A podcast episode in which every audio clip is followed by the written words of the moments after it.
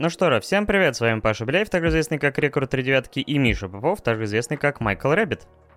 Здравствуйте, здравствуйте, дорогие внучки и внученьки, внучатки наши. С вами, как всегда, мы, 2D дедушки.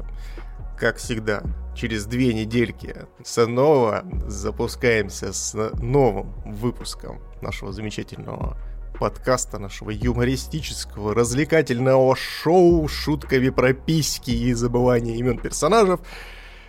В общем, как всегда, мы будем обсуждать аниме и не только аниме. И вот сейчас, наверное, Паша как раз-таки и озвучит, что мы там сегодня насмотрели, чтобы обсудить. На то я уже все забыл. Давай напоминай. Да, в этот раз мы не стали перегружать подкаст и выбрали только одну тему сверх того, что заказали вы в прошлый раз, две недели назад. Мы выбрали сериал «Лунный рыцарь» э, с Disney+, а также три выбранные вами темы.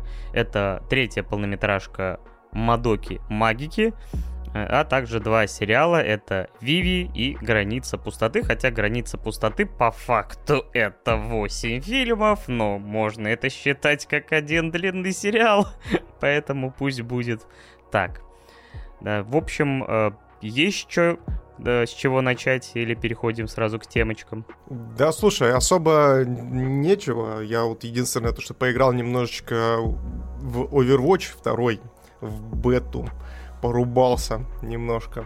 Вот, могу так пару фраз прокинуть на тему того, что мне в целом понравилось, что куда движутся Blizzard, но назвать это полноценной второй частью, естественно, язык не поворачивается. Наверное, он поворачивается только у самой Blizzard Entertainment, а с недавнего времени уже Microsoft, собственно. Вот, и э, в целом, э, что могу сказать, что там такого интересненького появилось? Ну, они, естественно... Короче, чтобы вы понимали, как относиться ко второму Overwatch, относитесь к нему э, следующим образом. Э, короче, они, Близы в один прекрасный момент настолько заебались править баланс в Overwatch первом, что такие, бля, ну что-то вы тут говна намесили, ребят. Все фигня, давай заново. Да, надо это все нахуй взрывать и переделывать. И в итоге они анонсировали Overwatch 2, который графически ничем не отличается от первого Overwatch. Добавили там каких-то... Добавят, точнее, еще не добавили. В бете не было PvE-миссий сюжетных. Вот были только PvP активности, вот, и поэтому они э, реворкнули персонажей, причем некоторых персонажей реворкнули основательно, то есть там э, некоторые из разряда атакующего класса перешли в танков полноценных, ну, из хиллеров в атакующие, конечно, никто не ушел, но вот э, э, некоторые изменения прям действительно колоссальные, и что мне понравилось, то что они э, сместили второй Overwatch больше к киберспортивной именно дисциплине, то есть теперь э, там у того же самого персонажа солдата у него контролируемая отдача. То есть если ты раньше ты как в Fortnite, э, меня всегда это в Fortnite бесило, то что э, там есть определенный квадратик, в центре экрана, в рамках которого пули кладутся рандомно абсолютно каждый раз, и ты не можешь контролировать стрельбу, как это в Apex, либо же в том же самом там Counter-Strike, ну, то есть именно в скиллозависимых шутерах.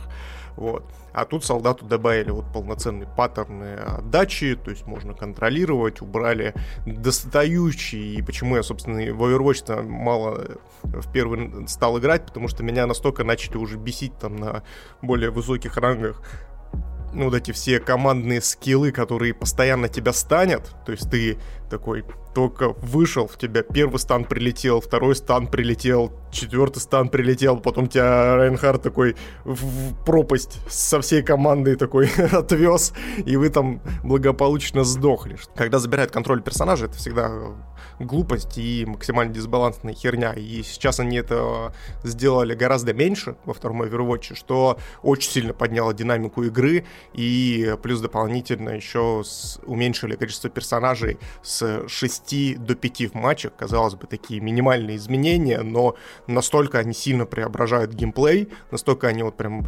увеличивают динамику в разы, когда тебе нужно убить, казалось бы, на одного, на одного игрока всего лишь меньше, но здесь важно понимать то, что они уменьшили на одного игрока именно танка. То есть раньше в Overwatch было два танка и там дальше, собственно, атакующие, хиллеры и тому подобное. То сейчас один танк может быть в команде, и из-за этого общее количество э, хп, естественно, у всей команды уменьшилось в разы. И то есть разбираются прям пачки. Мне прям очень приятно. Э, в общем, я поиграл в бету Overwatch 2.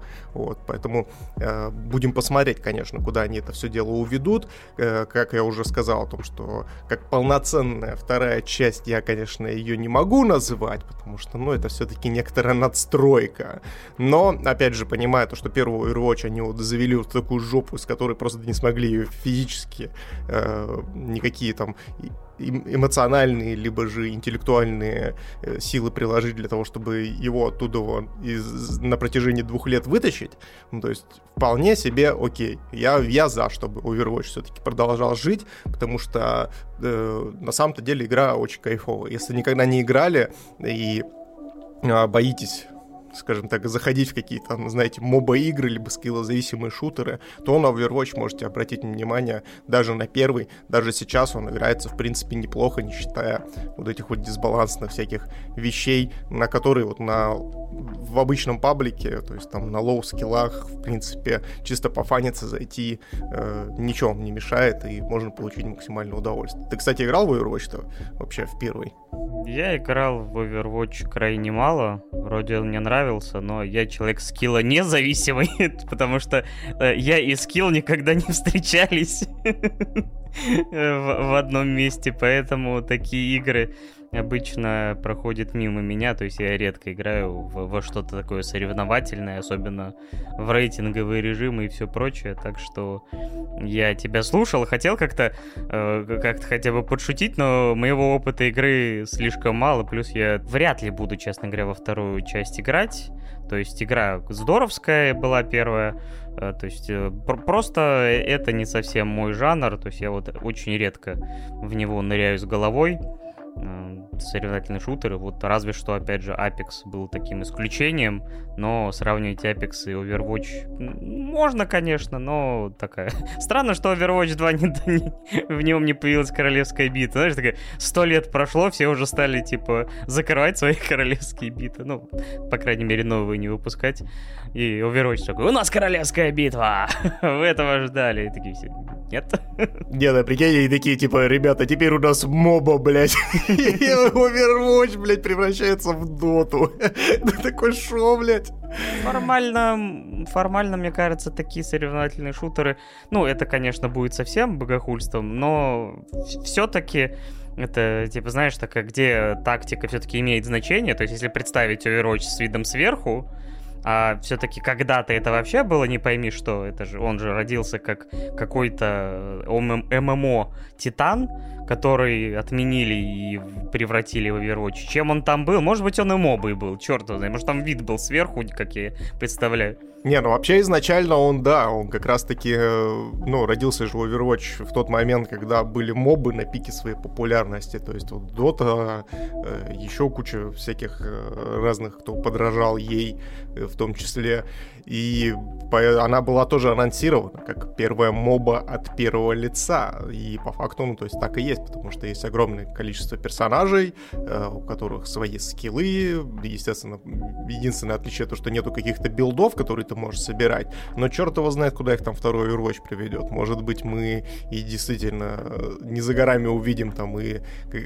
Собирай тапок, блядь, собирай ебаный тапок, ставь варды, сука. И вот это вот все только в формате Overwatch. Кто знает, поживем увидим. Я, честно говоря, даже про бету второй части не слышал, но интересно было послушать твое мнение. Да, причем самое интересное то, что она будет раздаваться абсолютно бесплатно тем, у кого есть первый Overwatch, поэтому если у вас вдруг неожиданно появится возможность прикупить первый Overwatch, то это отличное вложение на будущее. Вы сможете во второй поиграть. Ну, по крайней мере, это звучит справедливо. То есть, раз действительно она не выглядит как вторая часть, то то, что ее дадут обладателям первой бесплатно, ну, все-таки делает некоторую справедливую покупку. Но я, как и сказал о том, что на самом-то деле это вот та самая попытка спасти Overwatch как кибердисциплину в первую очередь, потому что, опять же, та же самая пролига, которая есть у Overwatch, ее очень, ну, Близы очень сильно вложились в ее раскрутку, то есть это один из, э, ну, в один момент она стала действительно одной из крупнейших вот таких э, про э, состязаний на киберспортивной сцене, и поэтому такого актива, ну, такой актив закапывать это было бы, конечно, очень грешно. Они и так себя закопали сильнее, поэтому сильнее некуда, поэтому Overwatch хранить было бы совсем глупо. Да, да. Вот как-то вот так вот. Ну, а можно ли хоронить, собственно, еще один проект от Marvel в формате сериала, когда они взяли за здравие с тем же самым WandaVision ом и э, непонятно к чему пришли с Зимним Солдатом и Капитаном Америкой. Это мы сейчас узнаем, когда поговорим про новый сериал под названием «Лунный рыцарь. Да, это в очередной раз шестисерийник от Marvel. Я смотрю проекты Marvel через раз. То есть как раз WandaVision я посмотрел, э, этого Сокола и Зимнего Солдата я пропустил. Локи мы как раз вместе обсуждали, потом почему-то я Соколиного глаза пропустил, хотя вроде как его хвалили как легкое, незатейливое там, рождественское приключение. И вот э, Лунный рыцарь появился, и вообще он был анонсирован как, знаешь, такая попытка Марвел зайти на территорию хоррора, по крайней мере, где-то я что-то такое слышал. Но мне, знаешь, кажется, что, вот знаешь, грубо говоря, гладь хоррора, и они так подошли с берега, э, мизинец окунули, такие, оп, мы все, мы Мы теперь хорроры делаем. Слушай, мне кажется, то, что вот если они, лун... ну, если фанаты Марвел называют лунного рыцаря хоррором, то, блядь, на Бэтмене, мне кажется, они... Там такой обосрамс происходит, происходит просто прямо в кинотеатрах испражняются прям себе в штаны бедные фанаты Марвел, потому что страшно пиздец, блядь. Вы видели? Он из темноты, блядь, вышел. Это ж хоррор ебаный, блядь. Скриверы ебучие, блядь. Вы видели, что там пингвин как выглядит? Просто страх, мать но тут, э, на самом деле, более страшное вспоминается, просто, знаешь, тематика этого Египта, их э, мифологии, и вспоминается мне мумия, старая добрая, э, старая добрая с Брэндоном Фрейзером, и я помню, как меня, ну не то чтобы пугало, но мне прям до дрожи как-то было стрёмно от сцен с этими скоробеями, которые там живьем пожирали людей, и несколько сцен с ними вот прям были... Ну, у тебя арахнофобия, давай будем честны, тебя как бы пугает все, у чего, собственно, больше, чем 6 лап. Ну, скоробеи не такие стрёмные, но... Когда они под кожей? Да, да. Вот тут уже возникают вопросики. Да, но здесь у лунного рыцаря никаких скоробеев нет. Кстати, знаешь, что я подумал? Извини, я тут перебью. Это, возможно, даже будет небольшим спойлером, но как бы такой вне контекста, я думаю, нормально залетит. Возможно, возможно, то, что, эм, скажем так, фанаты Марвел, они страдают особой, особого рода фобией. Фобией гипопотамов, например, либо же бегемотов. Потому что если бы я реально боялся бегемотов, я бы вот реально с этого сериала бы срался как нихер делать. Нет, спойлером, я думаю, это считать невозможно, потому что без контекста, типа, кажется, что где-то опять таблетки забыл выпить.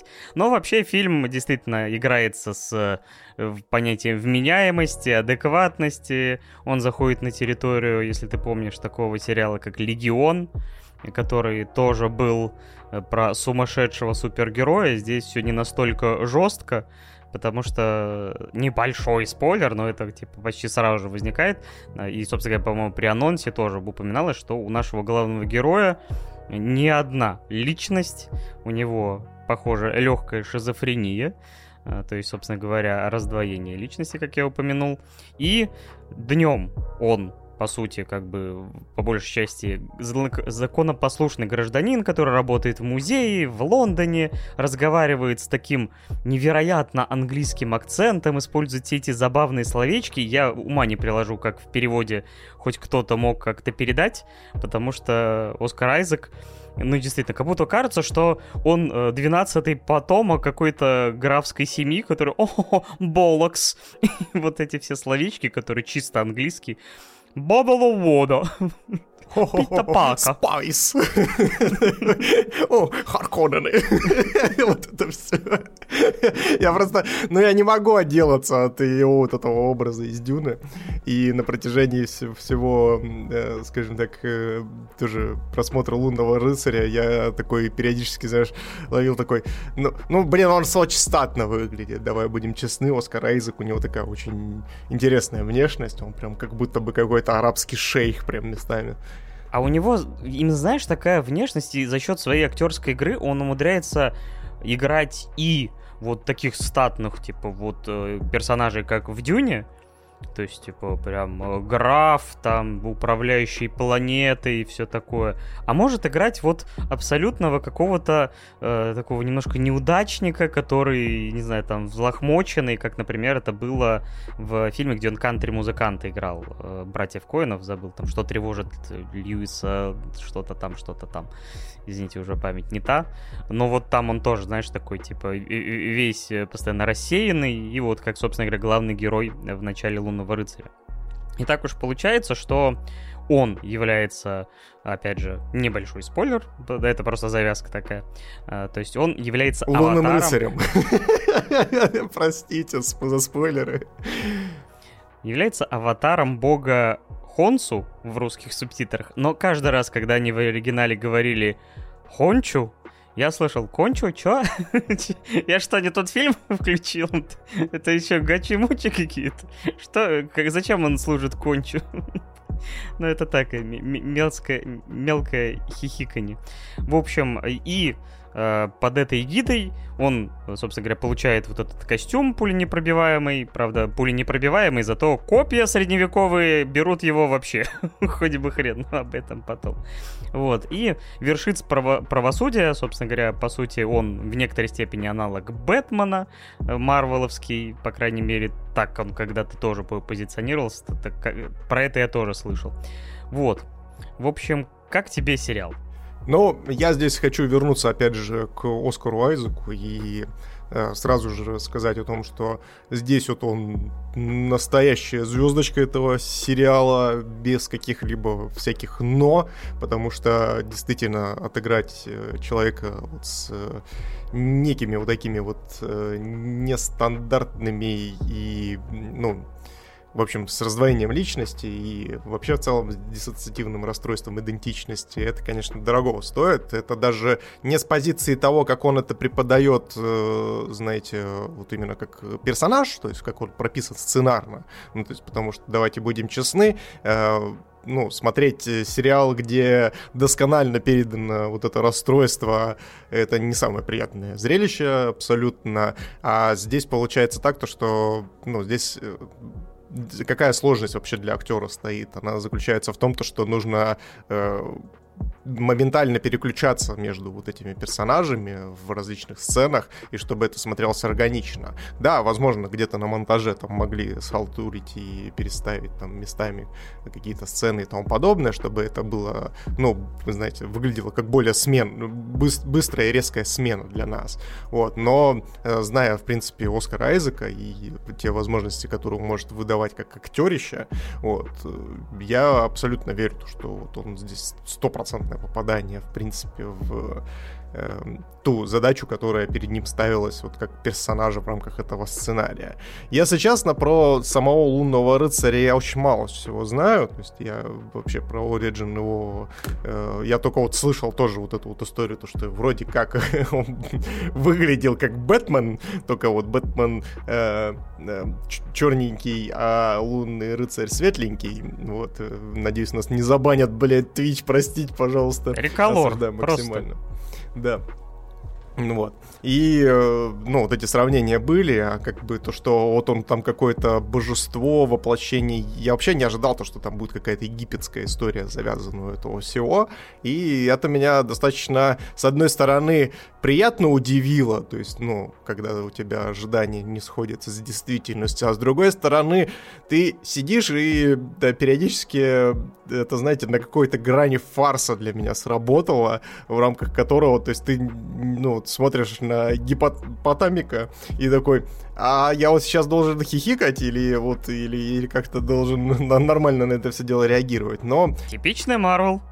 Но справедливости ради, ну то есть здесь важно понимать о том, что э, вся вот эта э, египетская мифология, она, естественно, очень специфичная вещь, и если вам вот э, заходит э, подобное, то, в принципе, ну, наверное, вам и лунный рыцарь зайдет, вот, потому что на самом-то деле, э, если уж говорить э, и как-то вот выводить какие-то сравнения данный сериал с другими что выходили из-под пера, собственно, Marvel на стриминговых сервисах, то, ну, понятное дело, что это не Локи, и э, понятное дело, то, что, ну, по крайней мере, для меня это, возможно, даже не WandaVision, хотя здесь тоже можно поспорить, потому что WandaVision во второй своей половине тоже немножечко куда-то не туда уходят. Но в целом мне понравилось, то есть гораздо больше понравилось, чем вот Зимний солдат, которого я дропнул на третьей серии и сказал, бля, я сюда больше не вернусь, спасибо большое.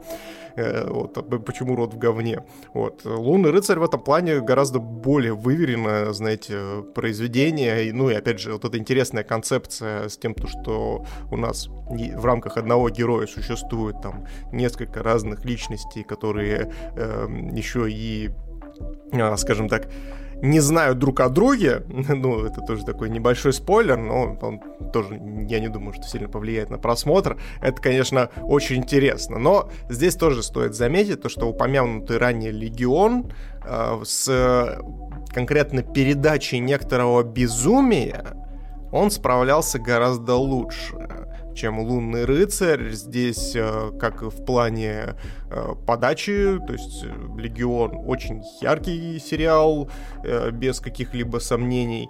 И, естественно, актерский состав там бесконечно все это дело тащит. Тот же самый там Дэн Стивенс шикарнейший. А что уж там Обри Плаза творит, это мою почти не лучшая женщина этого сериала. Вот, то есть, если хотите посмотреть на форменное безумие в яркой упаковки и тому подобное, и с каким-то более глубоким, что ли, и приземленным психологизмом, то это, наверное, все-таки к Легиону. А если хотите вот именно развлекательное кино, то это вам к лунному рыцарю, он с этим справляется, в принципе, на ура.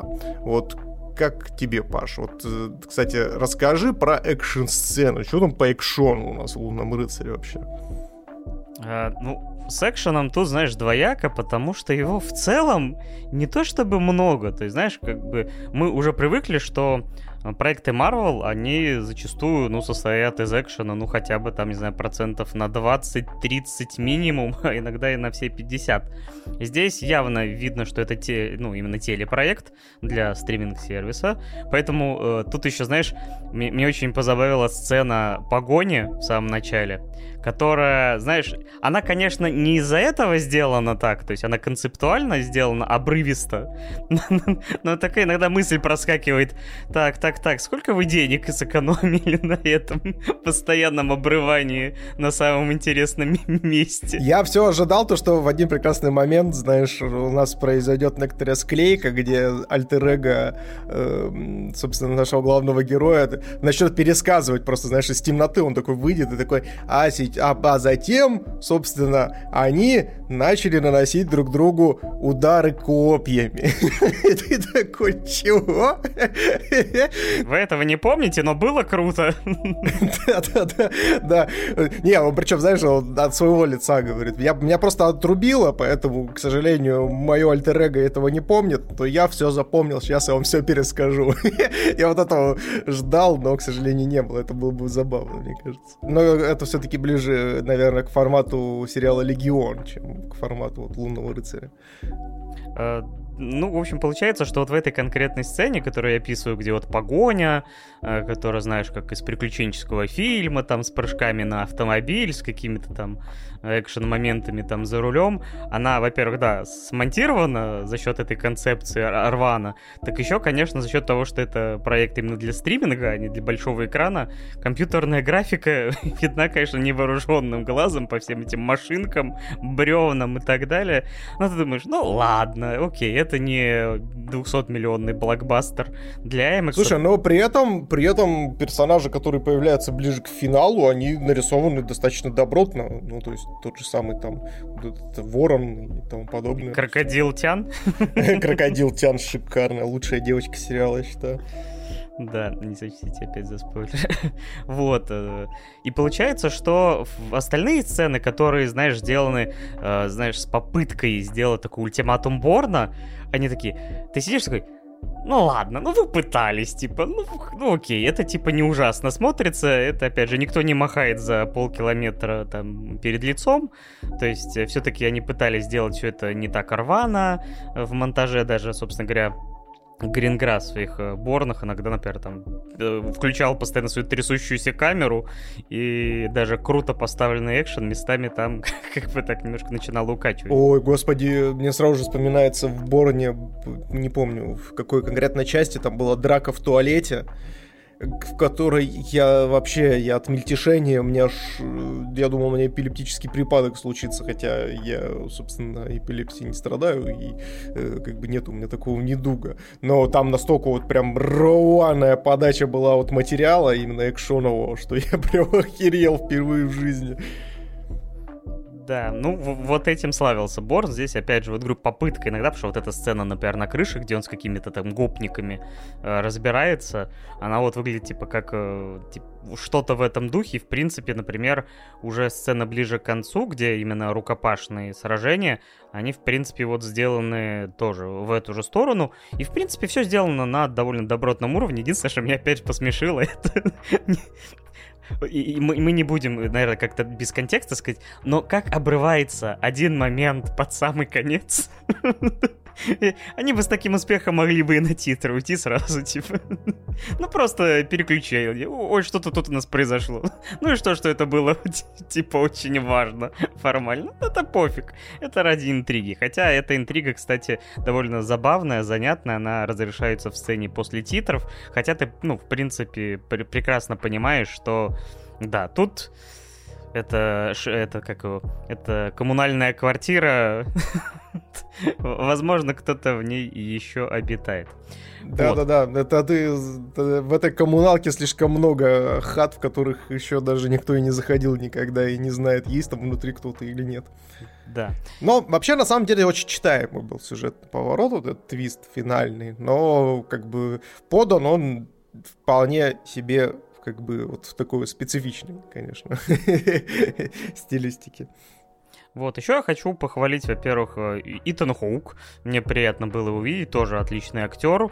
Мне понравился в целом его злодей. Злодеи в Марвел очень часто они такие, прям такие одномерные. Здесь э, его философия, которая, само собой, взята, вот, ну, по сути, там, от этой вот богини, которой он поклоняется. Но ты такой сидишь, ну, как бы нет, но вообще теоретически. И вот все-таки какой-то вот, ну, момент, и как они его показывают, всю эту философию, и он реализует ее, грубо говоря, в миниатюре, ну, думаешь, ну, в принципе, какую-то, опять же, жизнеспособность это имеет. То есть ты, конечно, говнюк и злодей, но понятно, что какой-то вот человек мог пойти по этому пути и повести за собой еще группу людей. Я бы с ним никогда не пошел в разведку или в стелс, потому что, конечно, с его сандалями его, конечно, очень быстро можно услышать за 3 километра. Это за занятная, конечно, сцена в начале, такая малоприятная, но потом это просто уже просто как факт. Он просто ходит и немножко так э, издает звуки своими ногами. Позвякивает, позвякивает. Да, и, кстати, что забавно, опять же, возвращаясь к экшену, что самого рыцаря-то не так уж и много. То есть, по сути, он появляется так э, очень часто, либо там чуть ли не за кадром, э, то там его показывают не очень долго. Или там все быстро переходит обратно на Оскара Айзека.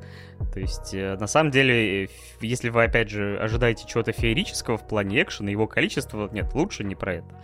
Э, то есть, не про этот сериал. Тут э, очень часто они уходят именно в психологизм, и за счет, вот мне понравилась, вот пятая серия, которая называется Asylum, она, знаешь ли, опять заходит на территорию типа, а, не сон ли собаки, вот это все.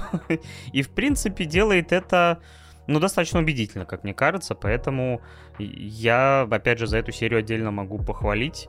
Э, конечно, все выворачивается там, в более привычный оборот, но, знаешь ли, так на секунду думаешь, ну, а может быть, все не так просто, ну, опять же, неплохая исполненная серия, так что... Потому что изначально я думал, что, блин, как-то мне некоторые моменты казались затянутыми, так думал, да сняли бы вы уж фильм часа на два, два с половиной, и, в принципе, все бы динамично туда нарезали. На которые нахер бы никто не пошел, потому что какой, блядь, лунный рыцарь, идите вы нахер со своим лунным рыцарем. Да, все бы его смотрели бы, опять же, на Disney. Все посмотрели его ради как камео, скажем так, э, из других, э, других персонажей из КВМ. Типа того, да. И э, получается, что... Ну, кстати, его вот подружка тоже неплохо справилась. Опять же, и у нее, и у Оскара Айзека, опять же, есть застарелые травмы, отыгрывают они хорошо, поэтому вот за актерской игрой, да, как ты уже сказал, ну, приятно наблюдать.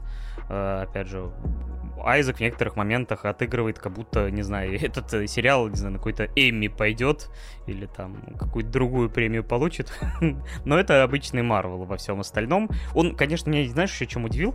Что вроде как это, опять же, Disney Plus, все дела, но знаешь, иногда там крови как-то много, ну, как бы немало для... И сцены такие малоприятные, они без подробностей, но вот они на самом деле могли быть, э, ну, знаешь, а, как когда на грани рейтинга, то есть какие-то звуки, то есть малоприятные, там, э, опять же, с внутренностями связанные, то есть они... в этом смысле Marvel все-таки пошли чуть-чуть как бы дальше своего обычного, потому что обычно, знаешь, в любом супергеройском фильме PG-13 человеку там перерезают горло, и через 5 минут он лежит без капли крови, там, типа, с, с, с этим, с нарисованным маркером порезом на, на горле, и все. Ну да, и персонаж того же самого Ворона, он такой жутковатый достаточно, чувак. Мне понравилось, как его в какой-то момент взяли за горло, а ты думаешь, какое нахрен горло?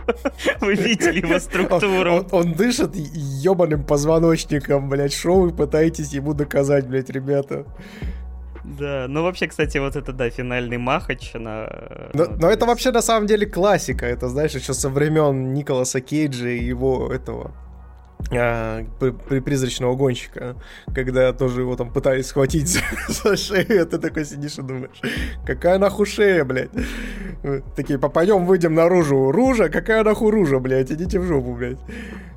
Вот, так что, в общем, в целом, я тоже, наверное, похвалю. То есть это, конечно, ближе все равно к, там, к условно проходному сериалу, но, блин, как развлекательный продукт, все равно неплохо. Они не стали уходить там в бесчисленное количество смехуёчков, которые Марвелу присущи. То есть тут есть на такие моменты, когда такой, ну, узнаю тебя, Марвел, когда человек там шлепнется на ровном месте, там обо что-то ударится. Но в целом тон повествования более или менее серьезный и выдержан почти на всем протяжении, то есть вот этих качелей эмоциональных ну, не так часто вижу, как вот в, в обычных их блокбастерах, где, ну, реально, тебе, опять же, напряженный момент, чуть ли тебя не до слез доведут, ну, все, что-то там погрустили, вот вам 10 минут э, веселых моментов. Тут, тут все более-менее ровненько в этом плане, опять же, неплохо, неплохо. Да, на удивление, в рамках своих э, сериальных проектов Marvel все-таки э, ослабляет немножко хватку своей вот этой типичной формуловщины, которую они сформировали уже на протяжении овер до хера лет, и это, это радует, по крайней мере, меня, как человека, который к этому всему относится с меньшей терпимостью с каждым годом. Вот. И что ты поставишь-то, Паш? Я долго метался между семеркой и восьмеркой, и поэтому, наверное, поставлю семь с половиной. То есть, опять же, мне просто очень нравится, я забыл сказать, э, древнеегипетская мифология в детстве это очень любил, актерские работы неплохие, экшен добротный, опять же, тема не самая банальная вот с э, психологической вот этой историей. Так что, да, семь с половиной я в целом доволен. Угу. Ну, а я от себя поставлю 6, потому что ну, опять же, сравнивая с предыдущими сериалами, то есть, если там, допустим, тот же самый «Зимний солдат», я ему там вообще тройку или четверку воткнул, хотя там был экшен, э, ну, и на экшене все держалось-то, собственно. Ну, был Локи шикарный, который, ну, собственно, от нас там схлопотал достаточно высокие баллы. Ну, а это все-таки чуть-чуть пониже, чем вот прям топовый дивизион, скажем так, э, сериальной киновселенной вот этой Марвел, но не такое говно, как, э, ну, скажем так, я думал, что будет, потому что после того же самого «Зимнего солдата», конечно, планочка у меня ожиданий прям сильно упала к сериалу Марвел. Ты бы еще больше делал паузу после «Не такое говно, как я»,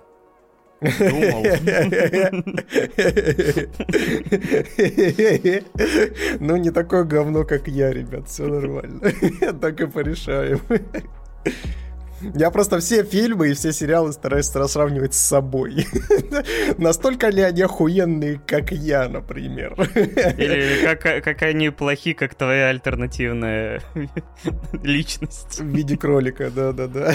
Она самая. Вот она бегемот выглядит примерно так же пиздато, как я. Ну, как посмотрим. Альтер Наверное, нет. Поэтому все-таки 6. Ну и время выяснить, говно ли или не говно э, третий фильм по Мадоке. Кстати, подожди, подожди, подожди. Я знаешь, что, пока мы к Мадоке еще не перешли, про золотое божество-то. Э, между прочим, манга-то закончилась, все э, официально последний, последняя глава манги «Золотое божество» вышла, и там даже целое событие было там на одном из озер, где-то в лесах, не знаю где. Ну, где, видимо, происходит, где, видимо, проходили вот, события. Э, там, получается, на льду, на снегу вытоптали персонажей вот из э, этой манги. Вот, выглядело очень миленько. Круто, круто. Ну, а теперь очередная попытка, значит, запульнуться в третий фильм Мадоки. Вообще, на самом деле, первые два фильма мне показались законченной весьма историей, и, честно говоря, когда там Накис следом там начал потихоньку продвигать в полнометражках третий фильм, я думал, типа, что это будет какой-то абсолютно придаток, э, который вообще не будет, э, там, не знаю, вообще какая-то отдельная история или история из альтернативной реальности, но все оказалось несколько сложнее, чем я думал. В общем, завязка тут следующая. Наши все девчонки, знакомые нам из э, первых двух фильмов, оказываются, ну, собственно говоря, они живут своей жизнью, Мадока все так же ходит э, в школу, только вот э, все события будто бы обнулились. Э, опять же, к нам снова в школу переходит новенькая... Как ее зовут, я забыл. Классно. Черноволосая. Так, хорошо, давай, ты справишься. Хомурачан, во. Молодец, Паша. вот нам точно нужны таблетки для памяти. Да, в общем, Хомура переходит в класс, как это было, опять же, в оригинальной истории. И они по ночам борются снова с какими-то злыми силами. Только в этот раз они называются почему-то кошмарами.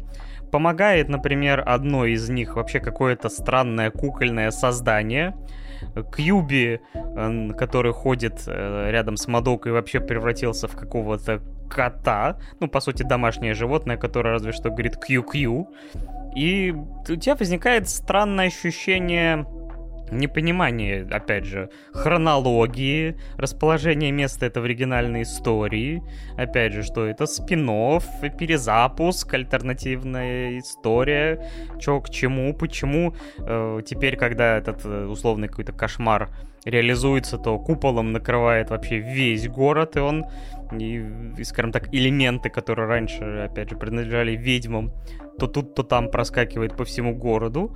И быстро, собственно говоря, переходит все это в поиск ответов, собственно говоря, Хомурой, потому что ее воспоминания начинают как-то шалить. В общем, такая у нас завязочка, дальше уже территория спойлеров. И давай ты начнешь с того, понравился тебе, не понравился, э, на основе, опять же, мнения о первых двух картинах. Я-то, конечно же, все знаю, но давай, выплевывай мнение свое. Что началось-то? Что ты всю интригу-то портишь? На, на самом-то деле... Может, ты хорошее мне не хочешь выплюнуть, я не знаю. Как будто бы, блядь, я когда-то что-то из себя хорошее выплевывал, блядь, просить. Вот. А, кроме члена своего бати, конечно. А, вот. Но дело все в том, то, что для меня э, третий фильм, я вот тоже думал о том, что, ну, казалось бы, есть вот э, первый фильм, второй фильм, логично то, что, э, ну, скорее всего, третий фильм является неким продолжением всего этого беспорядка, что происходит в первой и во второй части, и поэтому я ожидал о том, что это вот будет наоборот, ну, то есть максимально связанная история с первыми там двумя частями, и э, когда я, собственно, запустил всю эту, э, ну, точнее, третий полнометражный фильм, причем самое интересное то, что, э, чтобы вы понимали, сколько там, блядь, прошло времени с того, как мы смотрели первые два. Месяца два, наверное, может, два с половиной, что-то такое. Ну, то есть у нас обычно, как, ну, то есть если вот, допустим, нас гоняет по фейту, то нас обычно гоняют по фейту основательно. То есть фейт, э, то есть если мы смотрим там Heaven's Wheel, то нам полнометражку там первую скормили, потом вторую, потом третью. То есть они идут подряд, в принципе. И, а тут получается так, то, что возникла некоторая пауза, и э, я, ну, не мог понять, почему, ну, типа, третий, третий фильм у нас не заказывают. Хотя, казалось бы, первые два обсудили, почему бы, ну, собственно, продолжение не обсудить. Но потом я запустил полнометражку и такой, первые 30 минут я вообще ни хера не понимал. Я такой, чё? Что происходит вообще? Это, блядь, это продолжение или что это вообще? Это где? Это, это как? Это почему вообще так происходит? И ну, естественно, связать там один плюс один очень тяжеловато, потому что э, здесь, короче, сразу же скажем так, озвучу свой главный э, недостаток Мадоки для меня, по крайней мере, в рамках третьего фильма, потому что, как вы, наверное, знаете, а, а если вы еще не слушали, то обязательно послушайте предыдущие два э, рассказа про Мадоку, там очень неожиданно менялось мое мнение от э, фильма к фильму, вот, спойлер-спойлер, вот, но здесь основная, основная проблема для меня заключается, заключила, короче, заключается в том, что этот фильм, он вбрасывает слишком много лишней информации. То есть, казалось бы, это возможно в каком-то варианте, э, это все расширяет там вселенную и тому подобное. Ну, наверное, это сделано для фанатов, я так понимаю. Для фанартов. Для фанартов, да. Вот. И фанфиков, блядь. И порно. Вот. Э, с маленькими девочками-волшебницами. Осуждаем. Осуждаем. Вот. И э, фишка в том, то, что для меня, как для зрителя, который вот, ну, знаком только с первой и второй полнометражкой, то есть вот эта информация, она вообще нахер не нужна. А учитывая тем, чем еще и заканчивается третий фильм, ты такой, а нахуя вы вообще мне мозги ебали это время? Чего вообще происходит? Ну, то есть, э, короче, в, в чем прикол? Прикол в том, что э, сценарист почему-то, почему-то э, решил, помимо того, что забросать нас э, там за первые 30-40 минут э, полнометражки какой-то информации, непонятно откуда взявшейся и к чему ведущей, он еще и периодически любит заниматься неким, знаешь, некой Э, я даже не знаю, как это назвать. Это, наверное, вбросы фейков, либо как это называется. То есть, короче, блядь, такое чувство, как будто сценарист ведет с вами информационную войну, блядь. Простите, пожалуйста, такие страшные аналогии в современных реалиях, но э, факт остается фактом. Я это так воспринял, потому что он периодически такой, так, а вот эту вот информацию я сейчас подам так, что вот вы будете сидеть и думать на протяжении э, всего просмотра, что это очень важно, это нужно держать держать в голове, что это чеховское ружье, которое в дальнейшем э, вас, ну, там, приведет к некоторому завершению. И, ну, оно там сыграет дальше. Угу. Но фишка в том, то, что оно не, блядь, оно не срабатывает, и ты такой сидишь, и нахуя я это записал, блядь, в блокнот? И нахуя вот это все держал в голове, блядь? Нужно процитировать дальнобойщиков и от лица сценаристов Если думал, что это важная информация, пошел нахер, козел! Абсолютно, абсолютно так, да. То есть ты, типа, задаешь вопросы в экран, а вот в ответ получаешь, да пошел ты нахер, козел. Или, знаешь, этот, вот этот знаменитый мем из э, второго Человека-паука с Новым Холландом, когда э, этот э, Мистерио такой, типа, наебал, получается.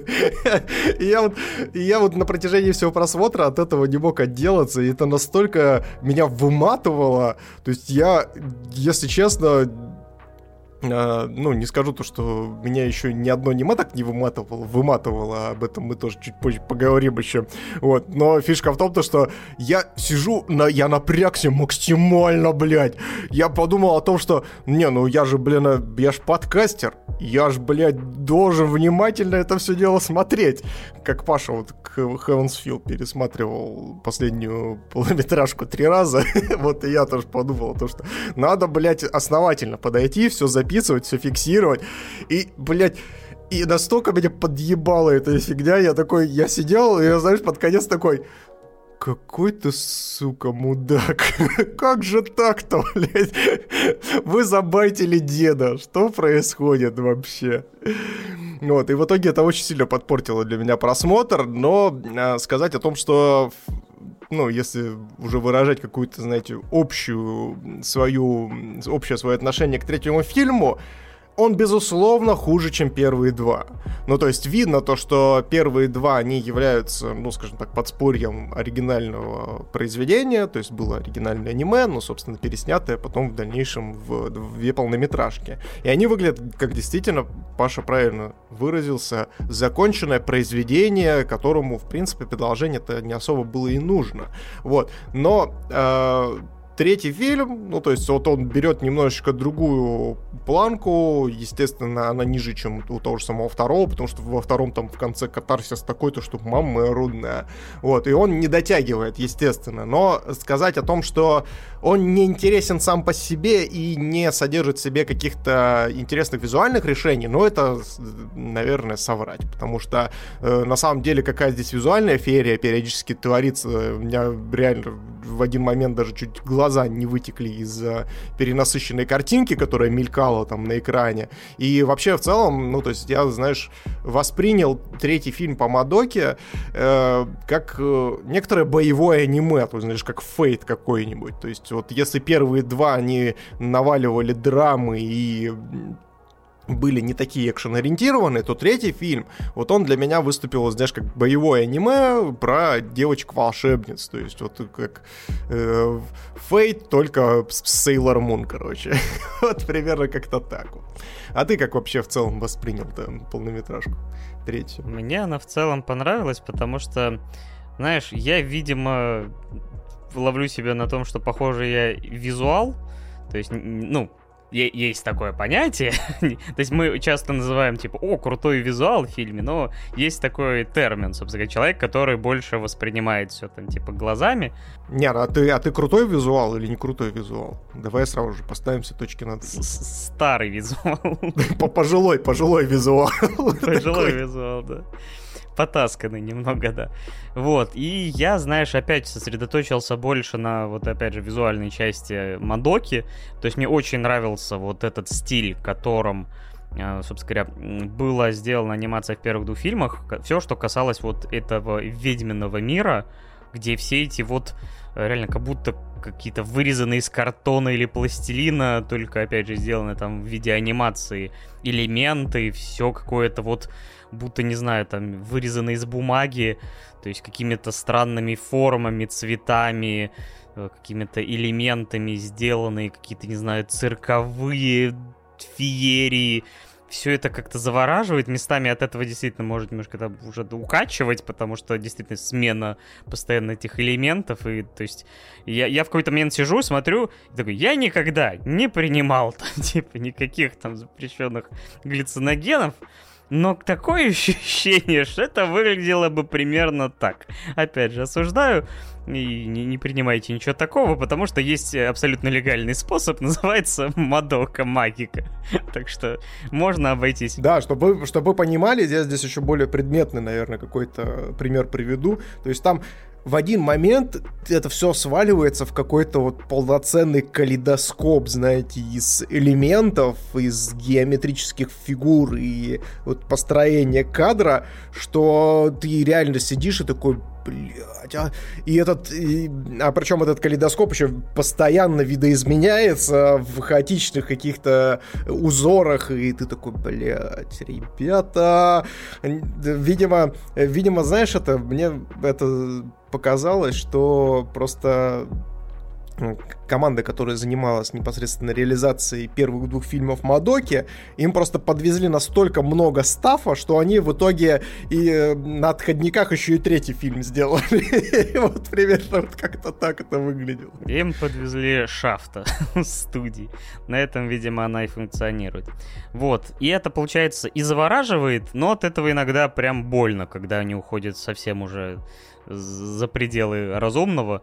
Тут, конечно, все. Но при этом экшен, например, мне очень понравился. То есть особенно, например, сцена в середине с этой перестрелкой, с замедлениями времени, там все это выглядело очень динамично и клево.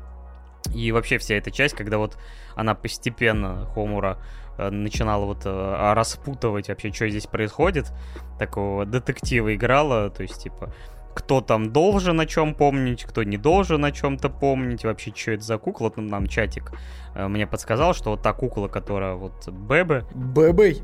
Бэбэй, который... Деградач полный, да. Вот, и это была ведьма, я так понял, из первого фильма, которая, собственно говоря, ее эту девчушку и захавала в свое время. Вот, так что тут это все так вывернуто. Но то, что там происходит с этим персонажем, я уже даже такой... Где-то вот, на, знаешь, на последней трети то есть я больше сосредоточился, как я сказал, на визуальной составляющей, она мне ну, захватила, понравилась, но вот чем дальше это уходило во что-то такое, знаешь, не то чтобы философское, а что-то, когда на тебя складываются потоки э, мысли, сознания той же Хоумуры, других, и все это вот мыслительный поток наслаивается на вот этот визуальный, у меня постепенно в голове становилось все больше и я уже воспринимал, ну ладно, хорошо, пусть будет так. Я, как ни странно, я предположил концовку где-то, да, что-то там за полчаса до конца. Удивительно, что она полностью сложилась именно такой, ну, по факту. Да, дальше будут спойлеры, так что пока можете либо выключить звук, либо там, если смотрите запись, промотать, пока эта плашка не пропадет. В общем, когда... Вообще, конечно, взаимоотношения Хомуры и Мадоки я в какой-то момент такой думаю, ну это полная юриспруденция. Вы только не, доходите до самого этого. Типа, что из нового света делалось. И вот это ее в последний момент эгоистичное абсолютно желание Типа, я хочу, чтобы Мадока была там всегда рядом, поэтому вот она ради всех стала, чтобы всех спасти, богом и переписала историю. Я возьму и стану дьяволом. Вот это как раз мое предположение было где-то вот, когда она, собственно говоря, еще была просто ведьмой на грани. Э, то есть я такой, ну, мне почему-то казалось, что просто отзеркалится финал второго фильма, и он реально отзеркалился. То есть, и она стала вдруг какой-то, типа, стервозной мадемуазель, которая над всеми такая, типа, о-хо-хо, я, типа, теперь злая. И как-то вот, вот этот переход мне показался, наверное, рисковатым. Тем более, опять же, на фоне второго фильма с ее всеми этими страданиями. То есть, мне казалось, вот после тех страданий она могла сломаться. А вот почему именно в этот раз у нее что-то все перекосило в башке, я не до конца все-таки понял. Но, опять же, все это вот э, создало новую реальность, какую-то третью Думаешь, ну ладно, окей, хрен с вами, пусть будет, мне по барабану. типа, я просто насладился там в первый час, там, полтора визуальной составляющей. Дальше, типа, делайте, что хотите. Поэтому у меня уже этот финал был, окей, ладушки. Хозяин барин. А у тебя какие были мысли от финала? Ну, я, естественно, тоже финал, финал абсолютно предсказал, потому что мы здесь читаем, да и в целом, давай будем честны, здесь в плане сценария, то есть есть э, такие прям очень серьезные пробелы, которые уводят персонажа вообще не пойми что и не, вот приводят именно к той концовке, которую ты вот сейчас обозначил, потому что э, по факту-то никакого конфликта, знаешь, такого прям резкого между персонажами нет, то есть э, и вот эта финальная вся движуха, где непосредственно Хомура такая, ну, идите вы все нахер, я, блядь, хочу, чтобы все остались здесь жить. Вот, как во втором брате, блин. И и это все, вот знаешь, для меня тоже свело прям все это в какую-то какую-то прям детскую, знаешь, наивную историю, в рамках которой, то есть, ну, вот реально, ну, то есть этот поступок, он достоин ребенка. Ну, то есть, понятное дело, то, что у нас здесь маленькие девочки-волшебницы, но вот та планка, которую поставила, допустим, вторая полнометражка для меня, ну, то есть, что в плане драмы, что в плане психологизма, что в плане раскрытия персонажей, э, после этого видеть, что здесь происходит, собственно, с Хомурой и что здесь происходит с сценарием и с мотивацией, конечно, очень больно. Потому что ты такой, а погодите, погодите, и вы это никак не обоснуете, да? То есть вы вот сейчас вот это вот все сделаете, и просто типа два барана встретились, знаете, на одной э, вот этой вот дощечке и, собственно, разойтись никак не могут, к сожалению. И вот будут, блядь, бодаться до тех пор, пока кто-нибудь, пока не останется только один по завету горца, собственно.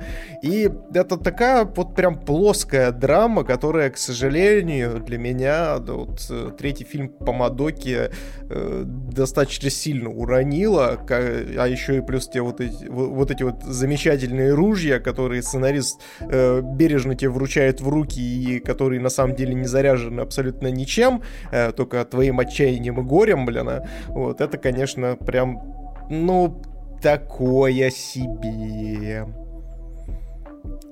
Вот. Что-то дополнительное я даже не знаю, ну, то есть, что стоит говорить, потому что а, здесь, здесь опять же, ну, то есть, если копать куда-то в психологизм, ну, здесь нету чего-то такого сверхглубокого и сверхсложного, что стоило бы, на что стоит обратить внимание, особенно, ну, как я уже сказал, со, со вторым фильмом, который мы уже разбирали.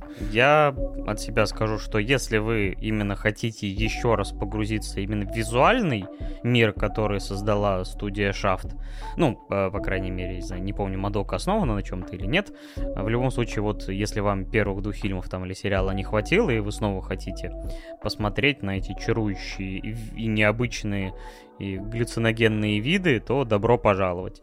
Если же вот вам хочется полноценного продолжения, которое там отлично бьется с двумя предыдущими фильмами, тут, конечно, кому-то, мне кажется, это устроит. Кто-то, может быть, уйти действительно по-настоящему разочарованным, так что на свой страх и риск выбирайте, смотреть или нет. От себя я, наверное, все-таки, опять же, чисто за визуальную, там, музыкальную составляющую э, некоторые моменты ставлю.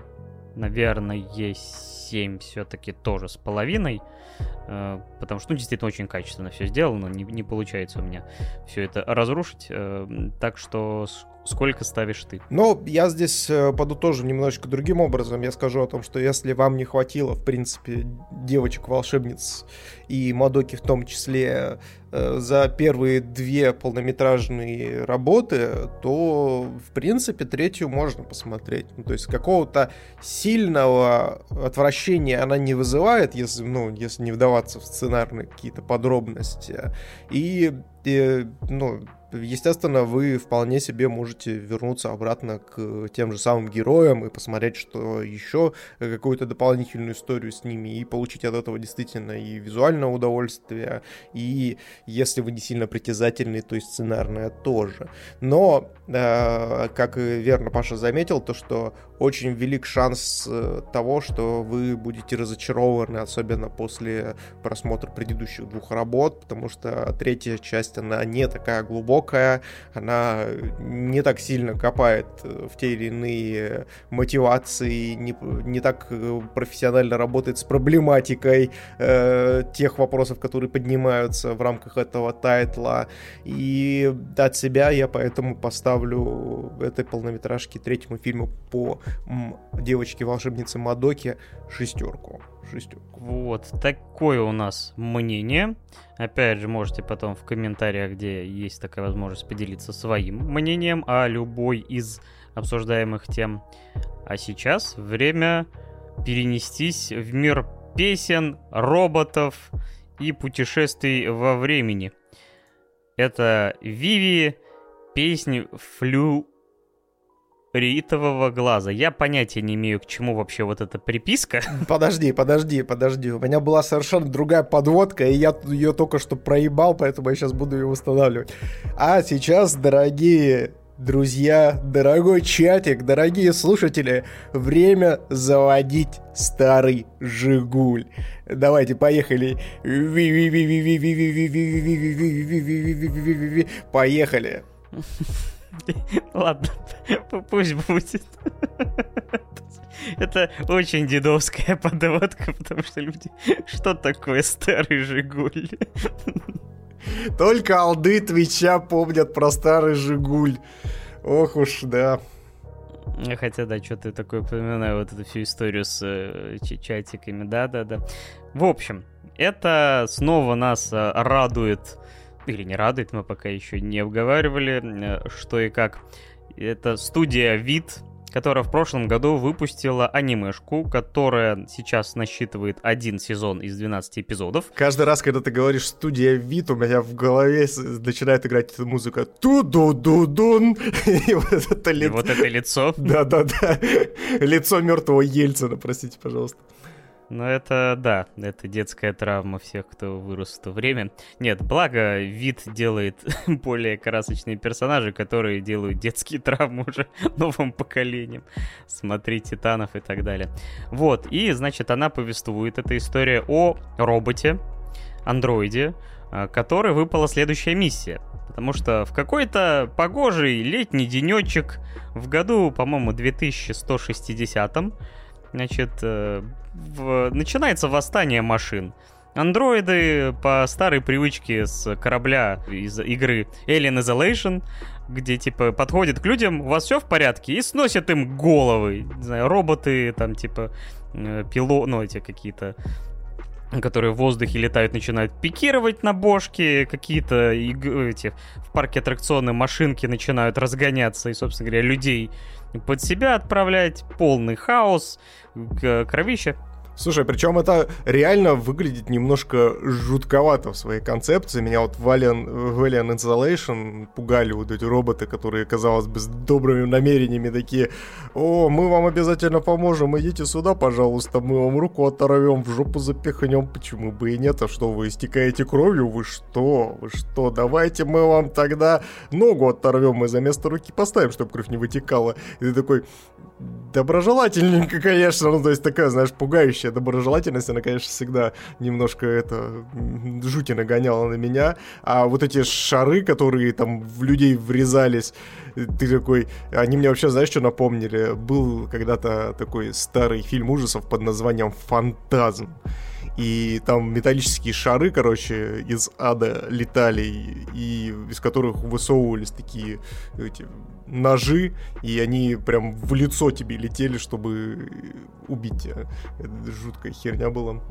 Вот, и, собственно говоря, события довольно жутковатые, и э, ученый в последний момент, перед тем, как к нему заглянут э, киборги, спросят, типа, не хотите поговорить о кибербоге и отправиться в киберад, э, отправляет сознание, собственно говоря, ну, в виде сознания программу на сто лет назад, который попадает, собственно говоря, в разум нашей героини, которая вообще дива, это первый андроид, э, который, у которого, собственно говоря, программа петь песни, которые будут нравиться людям.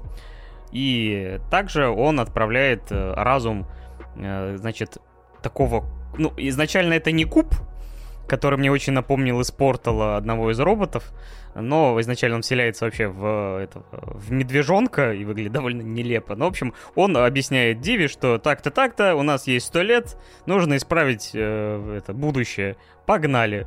И, собственно говоря, такая вот завязочка, такая смесь Detroit Become Human, этого Терминатора, фильмов о путешествиях во времени, знаю, и всего прочего. Вот как он тебе? Вот чисто на уровне первого знакомства. На уровне первого знакомства, конечно, очень сложно отделаться от всех вот этих визуальных и сценарных референсов, которые вот реально... Да они не пытались их скрыть. Да, то есть они даже, они даже не пытались. То есть вот э, если Паша говорит о том, что э, там сюжетная завязка уровня Терминатора, то это явно вот 100% уровня Терминатора. Если мы говорим то, что там персонаж из Портала взят, э, вот этот Уитли, который...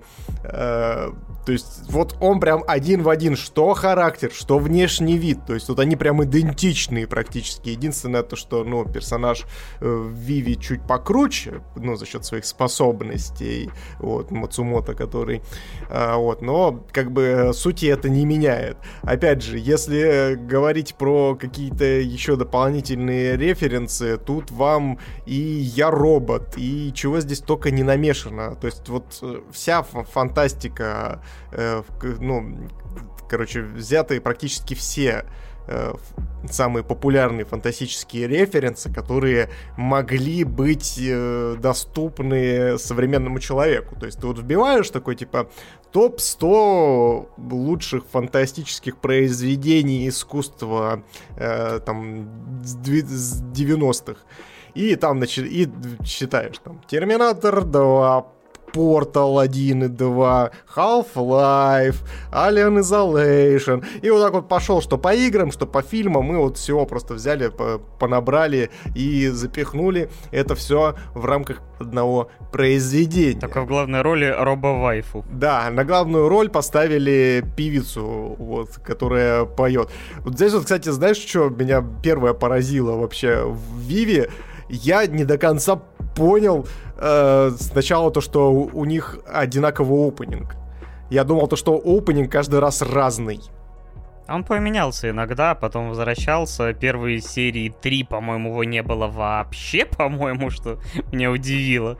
Потому что он реально появляется что-то там в серии четвертой, что ли. Иногда он, по-моему, из... видоизменяется немножко, потом такой, и все, снова такой. Поэтому это очень странновато было. Да, да, то есть, э, и, э, ну, и сам опенинг, соответственно, когда он играет, он тоже достаточно неплохо интегрирован в саму историю, это что, что очень забавно. И а, здесь, наверное, как я уже начну какую-то оценочную историю прогонять, а, здесь Э, казалось бы, за всеми вот этими вот визуальными референсами и идейными референсами, которые, ну, собственно, заимствуются из тех фантастических э, фильмов и произведений, которые я озвучил ранее, Э, должна проглядываться какая-то дикая вторичность вообще всего происходящего в этом аниме. И поначалу, поначалу, первые две серии я примерно вот и ловился на мысли о том, что, блин, ну а что вы хотите предложить нового-то в рамках этой концепции? И ты это, и ты, и это вот как бы с одной стороны э, гасит в тебе интерес, но я пересилил две серии и могу сказать то, что на удивление, на удивление, Виви есть что вам предложить.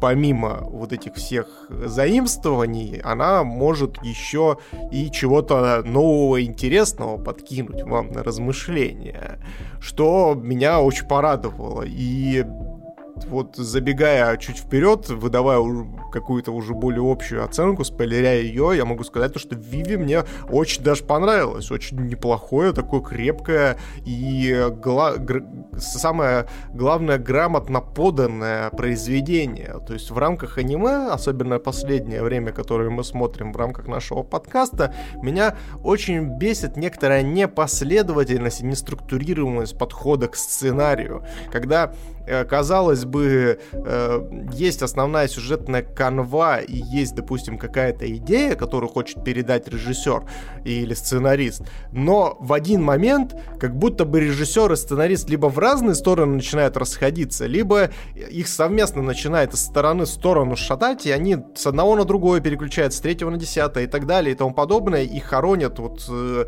э, казалось бы, всю вот эту структуру под каким-то бесконечным шлаком и бесконечным ушатом ненужных элементов, которые лишь перегружают конструкцию, но никак не играют, ну, собственно, на раскрытие основной э, сюжетной канвы. И в этом плане Виви здесь очень прям хорошо в этом плане структурировано, и прям от начала и до конца, здесь важно понимать, то, что здесь всего 13 серий, и все эти 13 серий ты прям четко видишь то, что тебя ведут э, по определенному вот сюжет, по одной по определенной сюжетной колее, и в конце у тебя вообще никаких вопросов не остается. Что хотел сказать автор, зачем он хотел это сказать, успел ли он раскрыть или не успел, все прям четенько, как часы работает. Единственное, что меня в рамках Vivi немножечко бесило, это ебучие таймскипы. Вот, то есть, э, чтобы здесь понимали, э, ну, скажем так, в рамках сюжета э, нашу главную героиню, точнее ее разум в формате двоичного кода пересылают назад в будущее, назад в будущее, па-па-пам, э, назад в прошлое, собственно, э, для того, чтобы она это все дело э, решила, но ее отсылают на 100 лет. И фишка в том, то, что за эти 13 серий нам показывают 100 лет. 100 лет, собственно, путешествия нашей главной героини и вот этого вот замечательного робота Мацумото э, и решения различных проблем. И то есть ты смотришь первую серию, такой, ага, вторая серия, прошло 15 лет. Ты такой, воу, воу, воу, воу, воу, воу, воу, воу, воу, полегче, полегче, ребята. В смысле, какие нахуй 15 лет? Где, блядь? Где? Это, это вот примерно, знаете, это я сейчас примерно себя так же чувствую, вот когда... С утра просыпаюсь. Да, да, да, да, да. То есть ты с утра просыпаешься, у тебя с похмелья просто башка раскалывает, и ты такой, в смысле, блядь, мне уже не 15, что ли, ёбаный в рот, я уже не могу это вытерпеть, что ли? О, господи боже. И вот примерно так же я себя чувствовал от э, серии к серии, когда вот, э, вот эти таймскипы происходили. И э, как бы с одной стороны тоже, ну, это я воспринимаю как минус, потому что, ну, могло много всего произойти за это время, и это рождает сюжетные дыры, которые тоже, опять же, э, в этом тайтле, как и в принципе в любом тайтле про путешествие во времени, есть вот эти дыры, которые, блин, а, э, либо ты принимаешь, либо ты не смотришь вообще фильмы больше с, с, с такой концепцией никогда, потому что, ну, нет ни одного фильма, который бы использовал, юзал эту э, юзал трахание таймлайна, но при этом не содержал в себе каких-то несостыковок. Ну, то есть, простите, таков путь, как говорится. Вот, и э, я это в итоге для себя принял, то есть я понял то, что вот этот вся, вот этот весь путь, вот эти все таймскипы, это, ну, не самый важный атрибут, и вообще, в принципе, это, ну, не к этому нас, собственно, создатель этого произведения нас всех ведет э, к концу. И вот я хотел бы у тебя, Паш, спросить, к чему, собственно, нас создатель-то и привел? И понравилось ли тебе то, к чему тебя привели в рамках аниме Виви? Ну, я, э, как уже сказал, я объявил себя, типа, визуалом, вот совершил. И поэтому я, наверное, первым делом буду хвалить именно визуальную составляющую, потому что студия вид, ну, в этом смысле, ну, такие молодцы, что реально с ними только вот Уфа Тейбл может тягаться, и, наверное, все-таки, да, пока они впереди, вид э, при этом берут э, тем, что сколько они проектов умудряются параллельно вести, я вообще охреневаю, потому что и полнометражки параллельно делают, и сезоны, и какие-то продолжения, и новые, типа, и все сделано на высочайшем уровне. Виви, например, отличается просто каким-то, ну, невероятно круто поставленным э, ближним боем, то есть в моменты, когда Виви с, кем-то сражается, камера поворачивается, берет сочные ракурсы, все это сделано в хороших ну, в хорошем кадровке, то есть количестве кадров, то есть не экономят. Все это очень сочно, то есть этих экшн-сцен не так много, но каждый раз, когда они происходят, это ну, прям оргазм. Это прям, да, это местами, знаешь, аж рейд какой-то напоминает.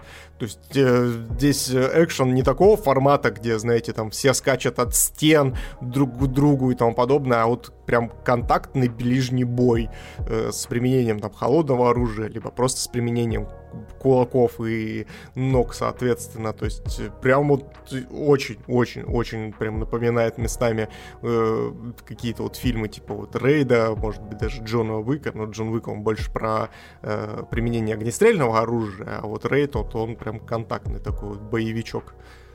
Да, и получается, что так как здесь в основном дерутся именно андроиды, то это две машины, которые, ну, в принципе, делают максимально там точные движения, пытаются вот друг друга там все-таки сломать и переиграть. Поэтому смотрится невероятно круто. Но при этом в не экшен эпизодов, опять же, проскакивают все-таки довольно либо грустные, либо душевные моменты. То есть вообще вся история, например, в первой серии, когда вот, ну, он немножко вкидывается в скажем так, вскользь, потому что Мацумото, он, опять же, должен выполнить задачу, поэтому он контролирует Виви, которая склонна к такому. Это, знаешь, как у них динамика, как в агентах времени, когда один холодно, скажем так, следует инструкции, а второй в, связи с своей большей эмоциональностью так и норовит выйти из-под контроля и что-нибудь допоменять. И, например, вот как раз в первой серии там концовка такая, что типа Мацумото вселяется, по-моему, в какой-то там, не знаю, то ли экскаватор, то ли еще что-то, отрывает Виви вообще руку, потому что они погрызлись из-за того, что э, девчушка, которая, собственно говоря, ну, дружила с э, Дивой, и, собственно говоря, дала ей имя Виви, она летела на самолете, и Виви узнала, что этот самолет, ну, как бы, того. И поэтому она вынуждена, вот она проиграла эту битву Мацумото, и должна была видеть, как этот, собственно говоря, самолет, э, ну, у нее на глазах там, типа, рассыпается в небе. То есть уже как бы довольно такой жесткий для нее момент. Ну, это, кстати, знаешь, еще вот э, возвращаясь к тем самым таймскипам, которые, про которые я раньше говорил, о том, что почему они бесили, потому что вот как раз-таки в этот момент, который Паша перед этим озвучивал, когда вот разваливается все на ее глазах, следующей серии, ну, то есть это концовка серии, и дальше происходит таймскип. И ты чувствуешь себя как зритель немножечко обманутый, потому что тебе не дали посмотреть на реакцию, скажем так, и как-то, знаете, немножечко пожить со, со сознанием того, что вот сейчас произошло. То есть у каждой драмы, ну, то есть у нее должно быть некоторое, знаете, некий эпилог, в рамках которого, то есть вы проживаете с этой драмой э, определенное время, чтобы не просто свыкнуться, а чтобы принять для себя, что сейчас произошло. Особенно, когда мы говорим про вот такие вот э, сюжетные повороты, прям достаточно жесткие. Да, тут согласен. То есть, э, в принципе, если бы это был сериал, мне кажется, серии бы хотя бы, не знаю, там на 20, они как раз, мне кажется, могли заполнить именно вот какими-то послесловиями, которые там могли сделать какую-то основу для, там, для будущего конфликта или просто, ну, зрителям дать как-то попереживать и вот, ну, пережить это окончательно, потому что, да, действительно, это обрывается на полусловие, но большая часть истории, она более или менее так закончена, ну, да, наверное, еще какой-то можно было хвост отрастить каждой из этих из историй, Опять же, мне понравилась вот концовка про вот этих сестер и эту всю космическую станцию, и что, как и куда. Э, потом меня некоторые серии, вот там что-то про вот этот музыкальный конкурс и Офелию, мне немножко до непосредственно экшн-сцены, которая прям бомбически сделана, чуть-чуть меня подрастеряло, но под конец и во второй половине снова все собралось, и я, опять же, получил большое количество удовольствия как с визуальной стороны, от музыкальных номеров тоже, потому что действительно очень круто исполняет, вот, когда все это, опять же, в оригинале слушаешь. Я хоть и, по-моему, смотрел в этой студийной банде, но, по-моему, все-таки песни там э, были оригинальные с субтитрами если мне сейчас крыша не поехала окончательно. И концовка истории, которая, опять же, дает определенный все-таки, ну не то чтобы сюрприз, но, по крайней мере, все не настолько там, типа, одномерно. Э, то есть есть, опять же, весомый выбор, жертвы, все как бы, ну, то есть приходит к этому финалу через... Все не по маслу идет, что тоже добавляет, опять же, остроты. Но, опять же, мне понравилось, что история законченная, потому что, честно говоря, поначалу я все боялся, куда вы скипаете время, если, типа, опять эта история, скорее всего, на 5 сезонов, я, собственно, и представил, что эти сто лет и будут идти там кучу времени, но нет, автор, который занимался Резера, и, кстати, вот забыл сказать, что да, он, собственно говоря, создатель, если, правильно, если память не изменяет, это такое оригинальное аниме, ни на чем не основанное, и получается, что, знаешь, если раньше его герой проживал один день, и у него петля была временная размером, типа там, до смерти, то здесь он просто увеличил время, проведенное во временной петле, до 100 лет. Поэтому она только один раз прокрутилась. Он просто послушал фанатов. Фанаты постоянно ныли, говорили о том, что, блин, да как же надоело, то, что вот он проживает там вот, вот определенный период, потом возвращается опять назад, блин. А. И он такой, ну ладно, суки, держите 100 лет, блядь, в 13 сериях, погнали, блядь. Let's go. Да, но опять же, это создает хороший темп повествования, успевает рассказать вот несколько ключевых точек э, истории. Опять же, некоторые из них все-таки там как-то берут за душу, как-то вворачиваются, либо же отличаются, опять же, шикарным экшеном, сочетанием всего этого. И я доволен.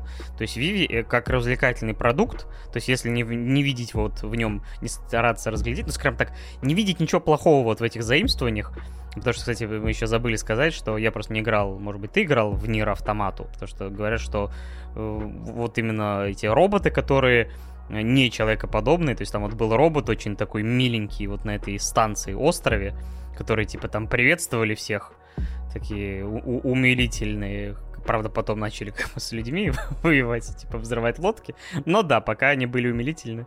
Вот они, говорят, очень похожи на каких-то роботов из Нира.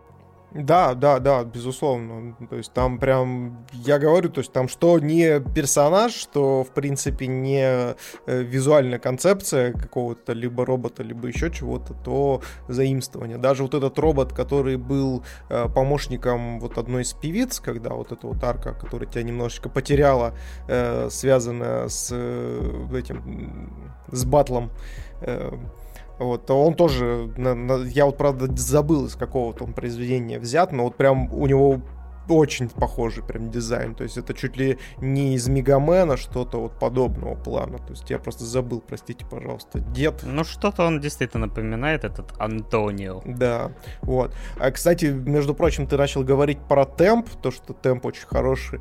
Мне почему-то очень прям сильно показалось то, что э, в рамках, по крайней мере, Виви Э, создатели очень сильно смотрели на представителей как раз-таки других восточных э, государств и их анимацию в том числе, потому что э, Виви мне по темпу очень напомнила Вечную Волю. То есть прям такая действительно очень бодренькая, ни на что дополнительно не отвлекающая история, которая там не боится делать действительно вот эти таймскипы и тому подобное, но при этом держит достаточно стройный темп. То есть э, в, в этом плане, конечно, очень дорогого стоит, и мне это тоже очень сильно понравилось.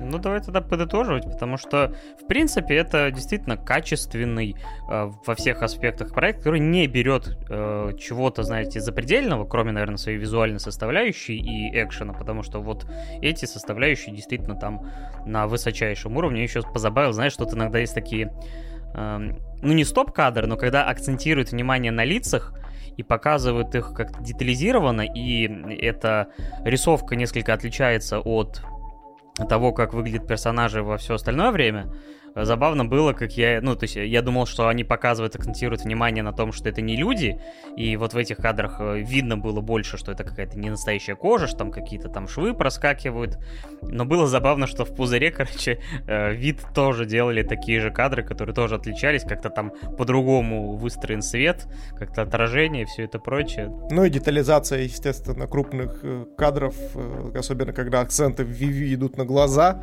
тебе показывают лоб, ультра проработанную волосы и ультра проработанные 3D-шные глаза, которые там что-то показывают. Это да.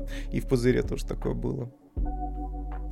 Но я, я здесь, наверное, бы еще, может быть, поговорил вообще про, в целом про концепцию Виви, потому что я изначально вообще, ну, в самой первой серии я задался вопросом о том, что а какого хера вы вообще, скажем так, привязались-то к андроиду певчихи? Ну, то есть, почему так? И очень приятно то, что э, в плане сюжета здесь на большую часть каких-то моментов даются прям вполне себе достойные и грамотные ответы. Э, то есть не забивается фиг на вот эти вопросы. И вот реально, то есть после просмотра ты прям чувствуешь, то, что это полноценное законченное произведение, в котором тебе все понятно, все прозрачно, концепция с песнями тоже здесь не просто так, и то, что она очень классно вплетена сюжет. Это, конечно, вообще отдельный сорт героина, когда вот этот вот происходит сюжетный поворот э, в самом финале, который там приводит к дальнейшему развитию событий. Ты такой, вау, нихера себе, вот это круть, вот это да, вот это... Я просто думал, это, знаете, вот как в этом, э, как вот мы обсуждали «Красавица и дракон», то, что девочка, которая там мама вроде как э, музыкант, и она вот типа стесняется петь. И вот здесь примерно то же самая история, то что типа вот андроид, у него он должен быть как-то привязан к творчеству, потому что э, единственное, что отличает роботов от нас, то, то что они не умеют э, творить именно с нуля, а исполняют команды по большей части, и типа вот, э, типа вот такая вот у нас концепция, но все оказалось гораздо круче, гораздо интересней, и это меня очень сильно поразило. И, ну, не скажу то, что это прям прям до глубины своей э, классно проработанное произведение в плане какой-то подачи психологизма и интересной, интересного раскрытия законов робототехники, либо еще что-то, но это имеет место быть, и очень э, классно то, что ну, сам по себе э, создатель не забил на это все хер, а действительно сел, подумал хотя бы 5 минут над э, каждой деталью, собственно, Виви э, и постарался его раскрыть в рамках своего произведения. Это очень дорого стоит, и именно за вот такую вот э, детальность проработки я Виви от себя поставлю 8. Я, наверное, поставлю восемь с половиной. Ну, кстати, у нас был, помнится, такой, ну, в комментариях, когда я смотрел, ну, не то чтобы спор, но обсуждение о том, считать ли вообще это фантастикой или фэнтези. Ну, вот я, я склоняюсь, что это фантастика, просто не научная. То есть здесь нету такого глубокого, глубокой привязки к реалистичности всего. То есть это внутри своего произведения как бы все плюс-минус подбито, но как бы и привязываться к реальной науке, технике и всему прочему, наверное, как бы такого смысла нет. То есть оно не настолько глубоко пытается этому соответствовать, это все-таки развлекательный продукт. Но фэнтези назвать я это тоже никак не могу, все-таки у него, мне кажется, абсолютно другие отличительные черты.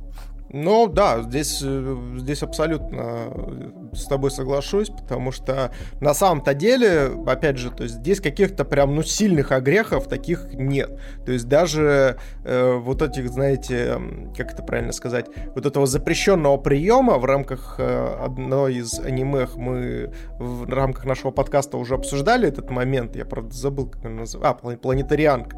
То есть там вот была эта история о том, что нам пытаются, собственно, продать э, бесчувственную машину э, под видом симпатичной девочки и попытаться, ну, собственно, отыграться на этих чувствах и эмоциях. А Виви на эту, скажем так, э, на это поле вступает, но, опять же, это не основная их концепция, и они, ну, сильно глубоко с ней не заигрывают. И меня это очень сильно порадовало, потому что я уже высказывался в планетарианке, это вообще запрещенный прием, когда ты выводишь милую девочку, говоришь о том, что, ну, вот она андроид, но она же миленькая, она же вроде похожа на маленькую девочку, и она здесь одна, вообще одинешенькая, вот и это, и пытаться, ну, неодушевленный предмет, ну то есть робота, андроида выдать за э, какого-то полноценного человека, либо, это знаете, как прием вот этими собачками, то, что вот миленькая, беспомощная собачка, вот сопереживай ей теперь.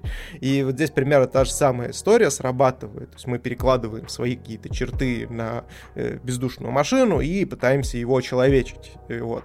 И а здесь они так сильно с этим не заигрывают, и это меня вот еще дополнительный плюс, собственно, в копилку VV, и, и поэтому говорить о том, что прям, ну, совсем там все плохо, в рамках, там, может быть, э, какой-то искусственного интеллекта, либо там программирования. Ну да, понятное дело, то, что это фантастика. Фантастика уровня вот Терминатора второго.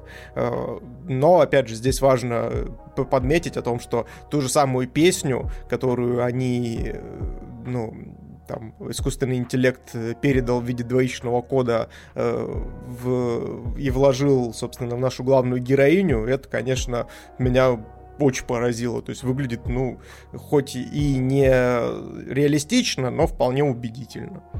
Ну, то есть не, не, не в рамках того, что типа, ну, она вот просто взялась из ниоткуда, либо мы там просто ей распечатали, вот кинули и сказали, вот это твоя песня. Ну, то есть это немножко спойлеров сейчас было, простите, пожалуйста. Да не, вне контекста, нормально. Думаю, у нас по Vivi все. Вид нас снова порадовали не только визуалом в этот раз, но и, в принципе, и сценарием, и историей, в отличие от пузыря.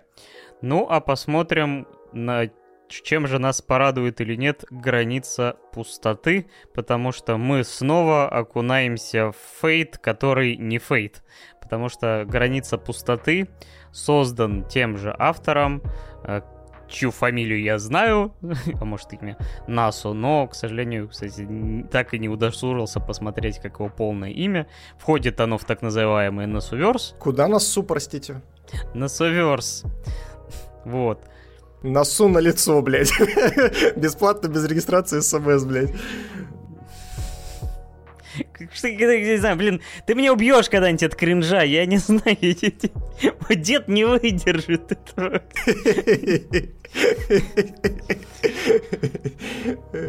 Вот, ладно, возвращаемся к границе пустоты. В общем, это 8 фильмов. А, вообще есть какой-то еще отдельный, но, по крайней мере, насколько я понял, есть 7 основных, один эпилог.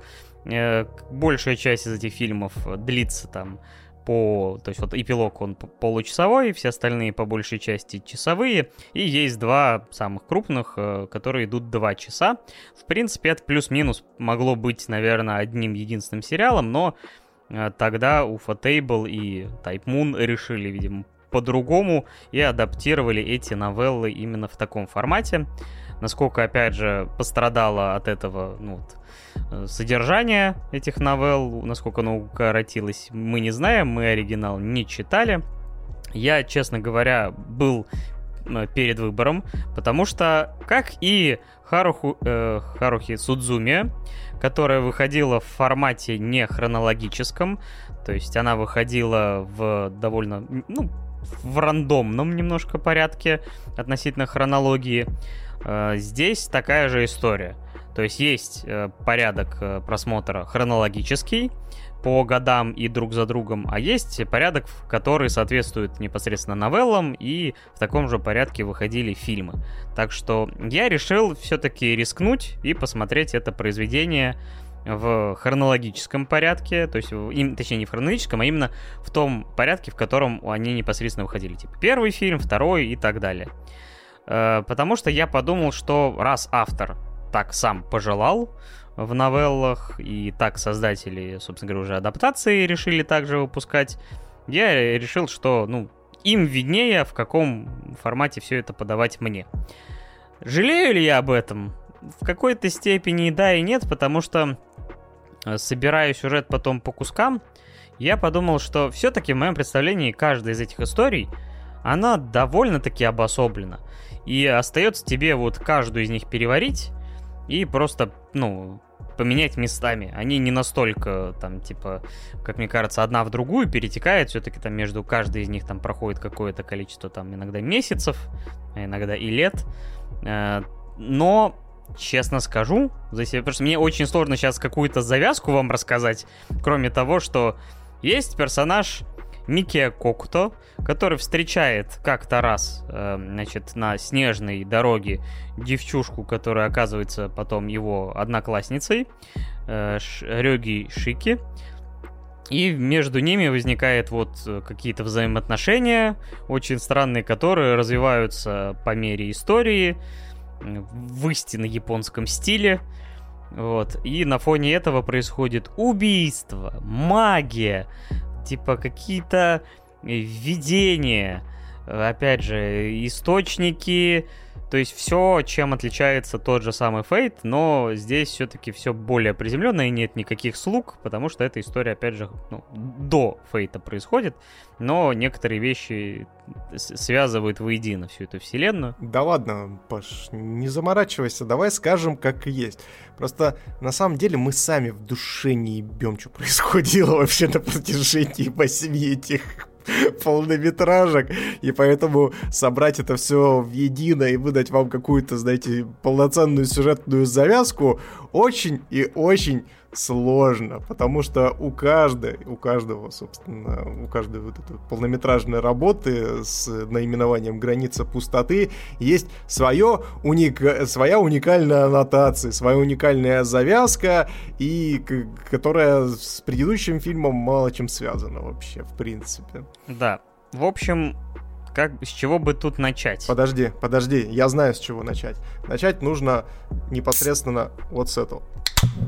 Вот, вот так вот. Вот. Потому что без пол-литра здесь, блядь, не разберешься нихуя, ребят. Готовьтесь, блядь.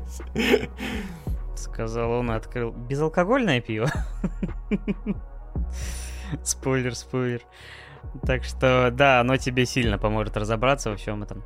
Наверное, давай, знаешь, все-таки начнем с того, с общего тона повествования и какой-то вот, наверное, визуальной, опять же, составляющей. Уж я заколебался сегодня с этого все начинать, но просто это общие темы, которые пока не касаются истории. И это аниме, которое также сделано, как и другие экранизации Type Moon. Э, значит, это Фейт основной сделан ими, но уже годы спустя, потому что, я так понимаю, это примерно вторая половина э, нулевых, если мне память не изменяет, как раз, по-моему, там седьмой что-то там годы вот это, седьмой, девятый, что ли, по-моему, выходили эти экранизации. Да, как раз э, Face State Night в, в эти года появился из-под их Да, но сама непосредственно новелла, если я правильно понимаю, опять же, она писалась в 90-е, писалась про 90-е, так что все события там примерно 96-й, 98-й, может быть, затронут еще 99-й. Вот, и э, чисто по тону это довольно такая меланхоличная, довольно грузная по настроению, даже, можно сказать, депрессивная история о таких людях не очень сильно эмоциональных, потому что что Кокта, что Шики, это, знаешь, не образец э, того, как человек, не знаю, там, э, реагирует на какие-то экстремальные ситуации. То есть э, одна вообще эмоции показывает раз в полжизни, Второй, в принципе, ну, чуть поэмоциональнее, но, но тоже очень часто на какие-то вещи, которые, ну, должны вводить в ужас. Он такой... «А, вот. Э, хотя все-таки, да, на фоне ее он прям великий актер Оскаровский. Вот. И здесь творятся довольно стрёмные вещи. Потому что, в принципе, поначалу ты думаешь, что это мистический триллер э, с какими-то вкраплениями, не знаю, там, ужасов, не ужасов. А, но в целом вот какого-то, то есть ты будешь и пытаться понять, кто стоит за этими там типа убийствами, кто там с, управляет из тени всем этой историей. Но в принципе я больше все-таки в итоге сосредоточился на вот именно персонажах и их динамике, которая, ну, скажем так, знаешь, как в лучших японских произведениях. Вроде есть два персонажа, которые друг другу так или иначе нравятся, но им требуется примерно, не знаю, лет 10, чтобы дойти до какой-то вот кондиции, когда типа я, я тебе нравлюсь, ты мне нравишься. А до этого они будут просто вместе ходить и пространными выражениями разговаривать и э, обсуждать какую-то вот, ну, какую-то, опять же, пространную штуку, и, так сказать, не переходя ни на какие новые уровни. Но давай тогда так, заинтриговала ли тебя история поначалу? И вот какой-то вот настрой, и вот, э, ну, скажем так, твои первые впечатления от истории? Мои первые впечатления от этой истории, скажем так, были весьма, весьма неоднозначные, потому что когда ты включаешь э, самую первую полнометражку, хотя можно ли назвать ее полнометражкой, потому что она там идет сколько, 30 минут? Вот. 50. А, 50 все-таки, ну ладно. Вот, и ты видишь там действительно какие-то мистические э, замуты, там, каких-то призраков, э, девочка, которая этих призраков убивает, какие-то, там, блядь, охотники за привидениями происходят, прям вообще на грани фантастики. И причем это подается действительно в такой, знаете, прям триллерной манере, э, как вот местами тот же самый там Fate Zero выдавал неплохой триллер за счет некоторых персонажей своих, вот, которые маньяки.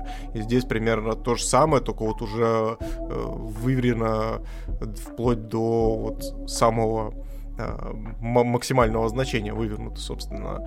И да, действительно местами было стрёмно. То есть там, этот город, который, знаешь, там с э, высотками э, ржавыми, какой-то вот прям очень дикий неуют, конечно, это все дело создает.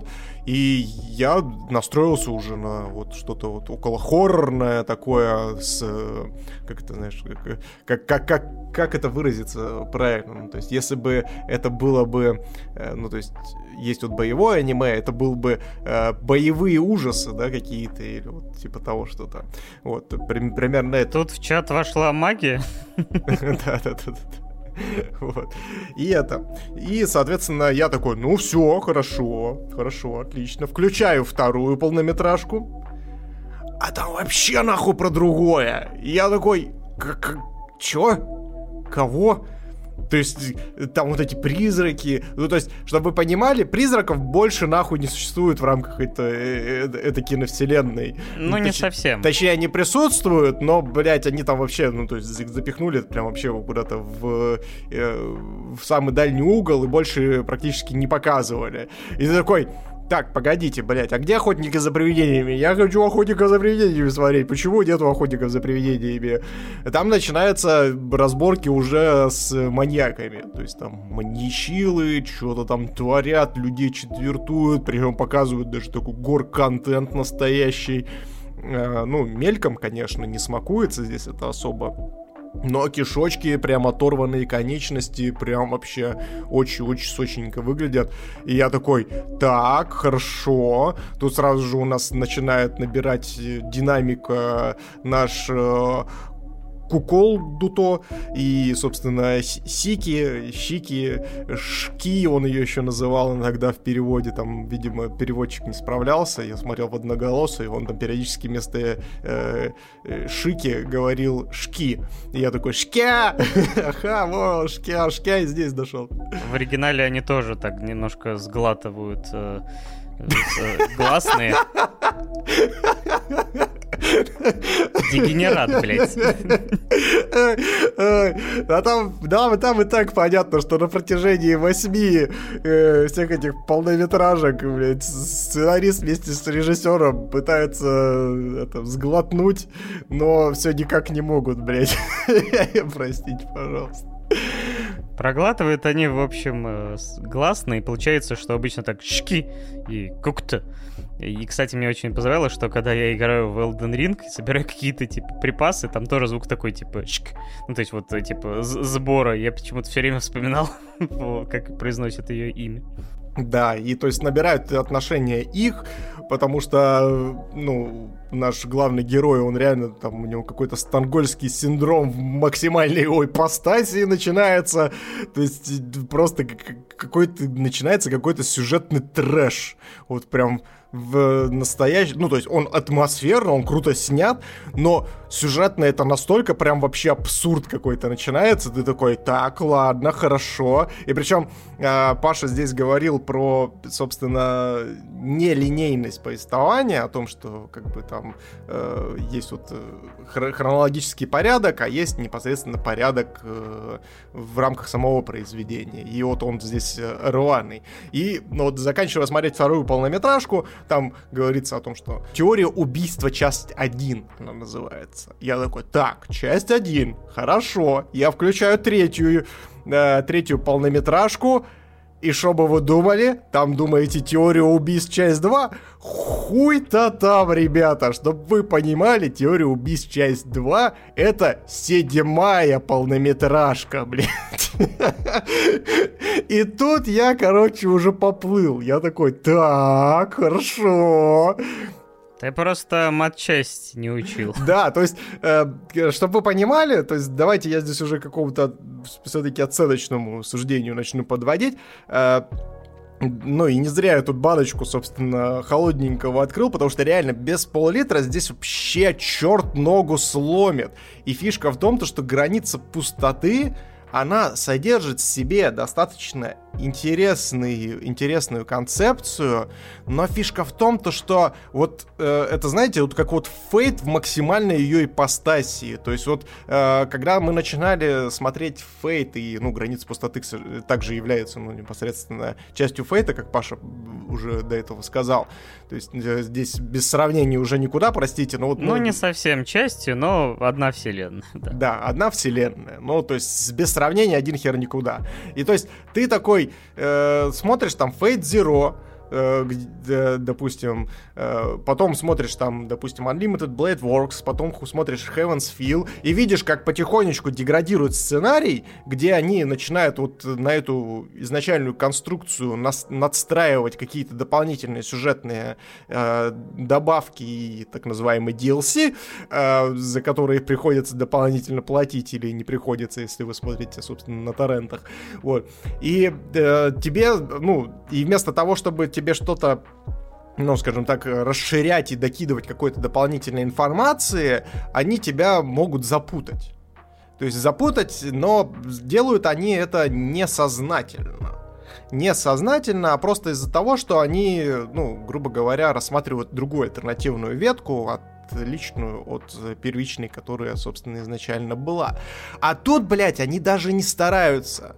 То есть они тебе, э, ну, то есть, чтобы вы понимали, из полнометражки в полнометражку, если смотреть их по дате выхода, то есть персонажи что-то говорят, что-то они извлекают из своего рта, что, казалось бы, должно дать тебе какие-то ответы на вопросы, которые возникают у тебя по сравнению с предыдущими полнометражками, как-то дополнять картину мира, но, блядь, они вместо этого еще больше тебя запутывают. То есть разгадать границы пустоты для меня стало вообще просто нерешимой задачей. То есть я срастил для себя только вот эту вот арку э, теорию убийства, где, опять же, все сводится к абсолютно каким-то, знаете, э, блин, пятилетним разборкам и обоснованием того, э, кто есть маньяк и почему он убивает, и пытается как-то раз, ну, проанализировать их мотивы, как-то, возможно, даже, знаете, э, дополнительно обосновать, э, почему, то есть, уби убийца идет на убийство и так далее. Но это все сводится, блядь, к такому, знаете, вот прям вот рассуждениям уровня первоклассника. Ну ладно, не первоклассника, а пятиклассника, который вот сидит и такой, ну, наверное, там все не так просто. Ну вот а, они на самом деле убивают частичку себя. И ты такой сидишь, блять, господи, я так рассуждал, когда мне было, блин, 13 э, лет, блять. Э, почему это в формате аниме сейчас преподается э, с рейтингом 17+. И ты такой, эм, что-то я здесь, видимо, не допер либо же, ну, то есть такие конструкции, они вот прям вообще, ну, то есть настолько они примитивные, настолько вот они меня прям выводят из себя, что когда вот, знаете, ну, то есть я понимаю, когда, э, ну, то есть есть вот некоторое произведение, оно подается с некоторой, знаете, претензией на что-то вот более высокое, более глубокое. Но по итогу оказывается вот пуком в лужу. Вот это как раз-таки про границы пустоты. То есть, э, если мы, допустим, опять же говорим про Харуки и, э, и собственно, про э, другое аниме и говорили о том, что вот оно такое вот в рамках своего повествования оно идет не по хронологии и так далее, но там это была чистая задумка автора, то есть он изначально так задумал. А здесь такое чувство, как будто тебе взяли целостную какую-то историю, просто ее подробили и выпустили в разные года. То есть, э, ну, я вот не увидел в этом э, какого-то авторского именно замысла, который бы вот тебе неожиданно как-то раскрывал э, это аниме с э, разных сторон. То есть, да, ну, то есть там во второй полнометражке чуть-чуть прокидывается информация, кто такая у нас э, Шики, но потом она обрывается. И то есть, ну, то есть она как такими крупицами это все дополняет, что вместо того, чтобы дополнять, оно вот как раз-таки тебя путает. И я для себя границы пустоты вообще не срастил вот никак. А у тебя, Паш, вот как с этим вообще всем обстоят дела? Mm, ну... Ты срастил для себя вот э, всю вот эту вот сюжетную колею? У меня была следующая проблема. Ну, она у меня всегда есть. Это моя замечательная память. То есть я в процессе просмотра всех этих э, фильмов, в принципе, получал ну, удовольствие от атмосферы, от музыки, в некоторых э, моментах именно от экшена, например, экшен, который есть, например, в пятом фильме, вот там сцена в этом коридоре, э, где, собственно говоря, Шики режет э, мертвецов. Ну, это то, это, скажем так, то, что выросло в Фейте потом в космический уровень, здесь уже было сделано на офигенном, опять же, уровне.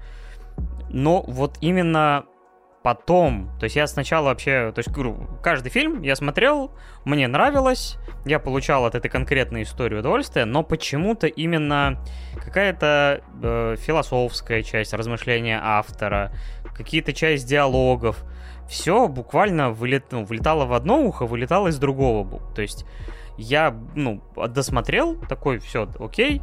Мне единственное, где-то, наверное, на пятом фильме все-таки как-то немножко я потерялся, потому что мало того, что я смотрел, опять же, в, в ну, вот этом не хронологии фильмы, опять же, там по от первого к восьмому, так пятый фильм еще изобилует тем, что он разделен сначала где-то там на две или три части, то есть сначала идет повествование от Э, грубо говоря, арка Шики, потом арка Кокта, потом, собственно говоря, это как-то собирается воедино.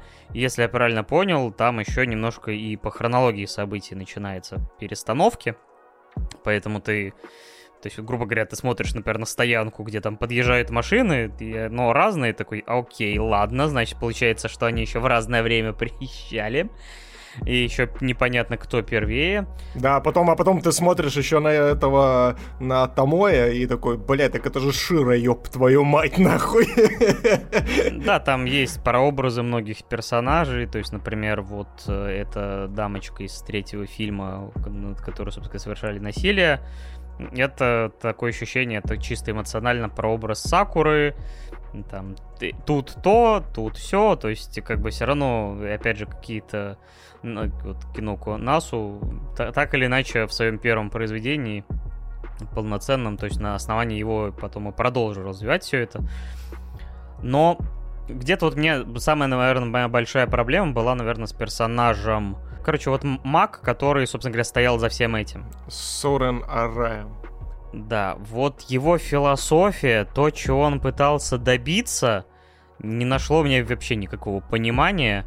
Потому что это ушло уже, знаешь, вот в это типа эксперимент ради того, что типа вот они проживают вот этот вот эту временную петлю, а я хочу посмотреть, поменяется ли результат, Типа, и если этот результат поменяется, то, типа, может быть, я вообще достигну этого истока, и мир пропадет, и никто страдать не будет. Что-то такое. То есть, э, э, опять же, это моя, грубо говоря, только я это запомнил. И то мне пришлось, опять же, перед стримом перечитывать пересказ э, фильмов. Правда, я то успел только 5 прочитать. Потому что я вот реально такой сел, надо рассказывать про границу тьмы. И я понимаю, что у меня обрывки сцен, какие-то яркие эпизоды, но по части складного повествования просто белое пятно. То есть я понял, и я... Мне главное, такое возникло... А если бы я смотрел в хронологическом порядке именно события, стало ли мне лучше? Потому что все равно история довольно, как я сказал, мне казалось завершенной в той или иной мере. Просто потом проходит условно месяц, следующая история. То есть, опять же, ты берешь второй фильм, это типа первый, за ним следует там типа э, не помню, какой нет, не четвертый, за ним, по-моему, следует так. Седьмой, седьмой. Теория убийства, часть вторая, это седьмая. По-моему, все-таки нет, потому что седьмая, она как раз уже после всего этого произошедшего, то есть она уже должна... Короче, чатик, повыручайте дедам. Но у меня почему-то сложилось ощущение, что даже если бы я смотрел вот в этом правильном порядке, ничего бы у меня ни хрена не сложилось, потому что мне показалось, что так как это первая работа с Насу, он, ну, местами вот пытается как-то можно сказать, выпендриться. То есть, поэтому он переусложняет то, что не требует переусложнения.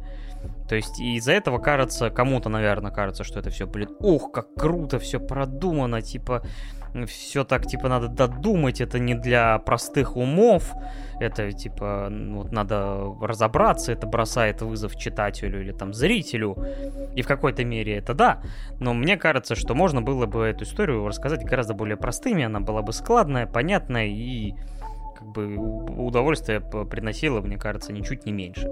Потому что здесь вот действительно тебе потом надо сидеть, склеивать, не знаю, либо читать вообще потом в правильном порядке, дополняя там какие-то моменты, там, потому что некоторые там говорят, то поменялось, то поменялось, тот вырезали здесь. Хотя Найкист вот считает, что основная часть один в один, а вот кто со мной смотрел там и постоянно мне комментарии писал, что все равно вот здесь не передали это, а тут вот так.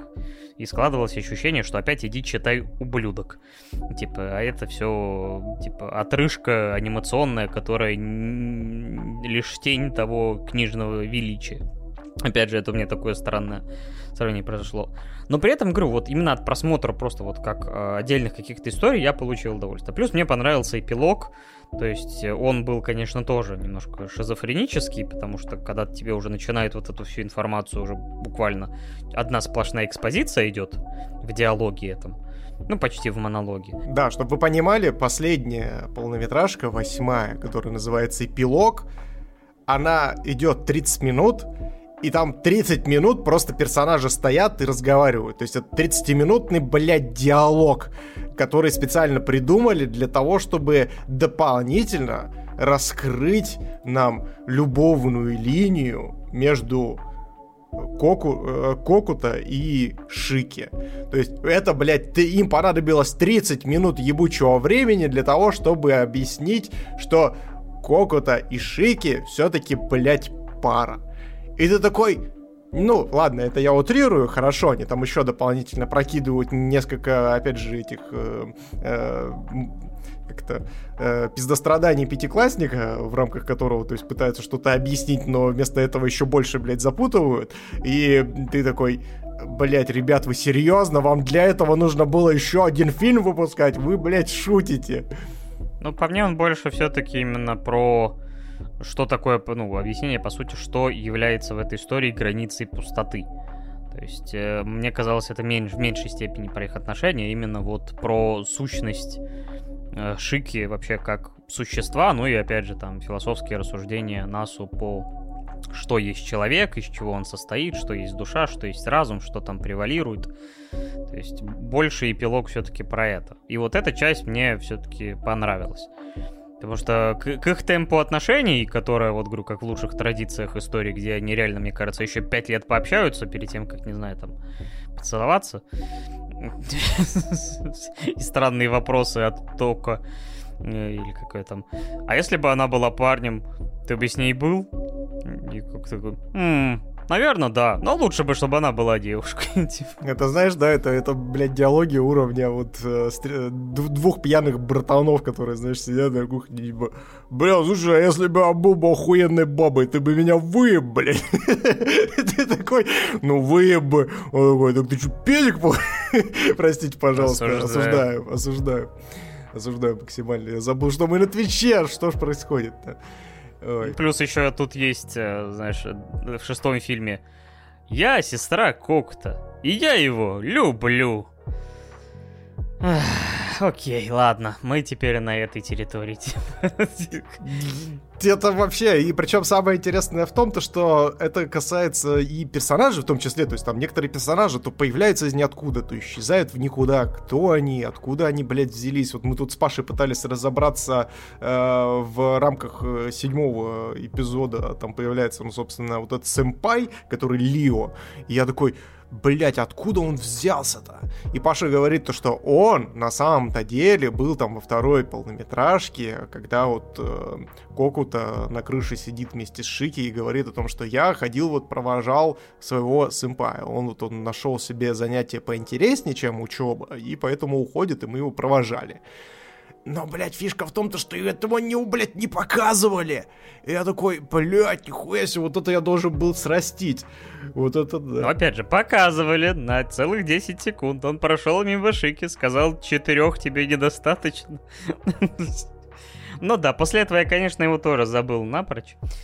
В общем, очень сложно. Я, короче, короче, здесь вот важно, ну, то есть я уже говорил об этом, в принципе, в Heaven's Feel, и здесь, наверное, это еще в большей ипостасии проявляется, так как это более ранняя работа. Ему было вот э, где-то лет 25, если что. То есть вот я, я правильно понимаю, это вот было его чуть ли не первое произведение, которое опубликовано, и ему где-то вот было лет 25. Ну, в общем, здесь э, какая, в общем, какую суть нужно просто уловить для себя перед э, просмотром границы пустоты. Не дай бог, если вдруг захотите это посмотреть еще непосредственно вот, после нашего рассказа.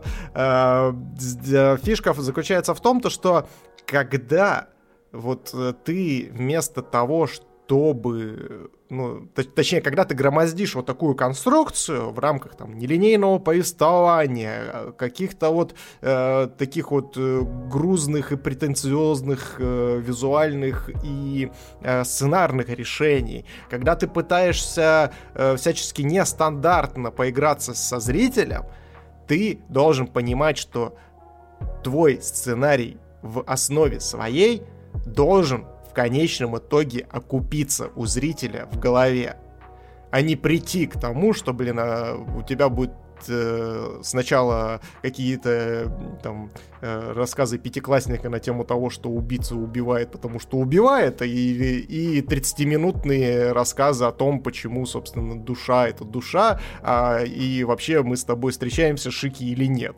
Ну, то есть в этом плане, ну, то есть мне э, гораздо больше понравились э, умозаключения и вот эта стройность того же самого Виви, и как там раскрыта вот эта тема души, чем вот в этих 13 30 минутах, которые по итогу были в границе пустоты. Потому что там это все смотрится логично, линейно и понятно, к чему, как, как и зачем, собственно, идет автор. А здесь вообще непонятно, зачем он это сделал, нафига он это сделал, кто это, кто это. Ну, то есть этот пазл, который, скажем так, можно, конечно, взять и собрать, если у вас овер до хера свободного времени и вам заняться больше нечем, но фишка в том, то, что финальная картина, которую вы соберете из этого пазла, вас, скорее всего, разочарует. Потому что она не окупается, ну, я не знаю, то есть с какого уровня должно быть произведение, чтобы оно окупилось, учитывая, какие усилия нужно прилагать, чтобы это все дело собрать. А я все-таки чуть-чуть позащищаю, ну так, одну и левый. Потому что я все равно считаю, что если вы наткнетесь на это произведение, если вы ищете атмосферу, опять же, необычный сеттинг, то есть, может быть, вам хочется, чтобы с вами вот так вот игрались по части разрозненности повествования и какой-то вот внимательности к каким-то деталям, мне кажется, что все-таки граница пустоты может запросто вам понравиться. То есть я все равно получил от нее удовольствие и немалое, но вот просто я скорее даже поленился собирать из этого разрозненного, э, в смысле из этого полотна что-то единое, потому что вот где-то нагромождение философии, вот это и всего, э, э, ну, каких-то вот моментов, я, я в какой-то момент просто сдался и такой, нет, я, я буду получать удовольствие вот больше от тех элементов, которые мне нравятся, визуала, атмосферы, музыки, там, персонажей, потому что все равно э, некоторые из них мне нравились, и просто было приятно с ними проводить время. А вот э, собрать из этого пазла какую-то единую картину я просто бросил, но это все равно не заставил, не оставило меня разочарованным от просмотра. И сколько ты в итоге ставишь? Границы пустоты. Я поставлю 8. Мне все равно понравилось. Окей, окей. А я от себя могу лишь сказать о том, что это были, блядь, самые впустую потраченные 10 часов моей жизни. То есть, если, вы, если, у, если у вас очень много свободного времени и вам нечем заняться, то, наверное, вы можете все-таки внимание обратить на этот тайтл, потому что, ну, визуально ладно, хорошо, визуально там все окей. Э, и, в принципе, стилистически, ну, то есть каких-то там вот, э, ну, то есть он выполнен в едином стиле, держит атмосферу, все окей. Но что там происходит дальше, это вот, ребят, на ваш э, страх и риск. Я считаю то, что я время впустую потратил, лучше бы, блядь, э, посидел, э, посмотрел бы что-нибудь более интересное, потому что, ну, вот объективно у меня не срослось то, что я посмотрел, что мне дали и что я в итоге из этого собрал. Ну, то есть вот оно у меня не купилось от слова совсем. И от себя я э, границы пустоты поставлю 4. Окей. Okay. На этом мы закончили отрабатывать нашу программу.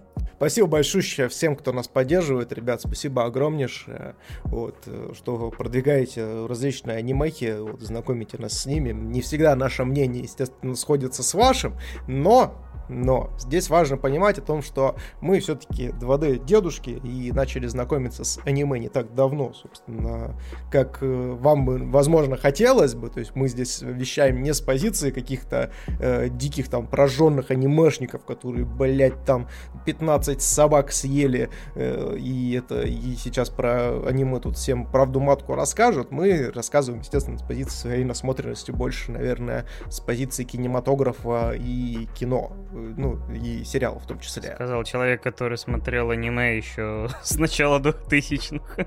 Ну, я же все равно стараюсь там, ну, то есть я все равно не считаю, даже несмотря на то, что у меня там, допустим, отсмотрено там сколько, ну, может быть, тайтлов 80+, плюс, я все равно не считаю себя каким-то аниме-ведом, потому что у меня есть гигантский пробел между вот аниме, которое я там э, смотрел в, с нулевого по 2007 а что потом происходило, это вообще, блядь, большая пропасть. Ну, то есть там все, что после 2007 и дальше выходило, ну, то есть зачастую проходило вообще меня, и поэтому я некомпетентен в этих вопросах, простите. Докторскую не, защити... не защищал, не анимышник, понятно? Ну, у нас еще все впереди. У нас еще даже первый год существования подкаста не, не прошел. Хотя уже скоро, уже близится, потихонечку. Я, кстати, все пытаюсь вспомнить. У нас, я так понимаю, это все было в июле, но я никак не могу вспомнить, середина это июля было, начало, потому что у нас столько было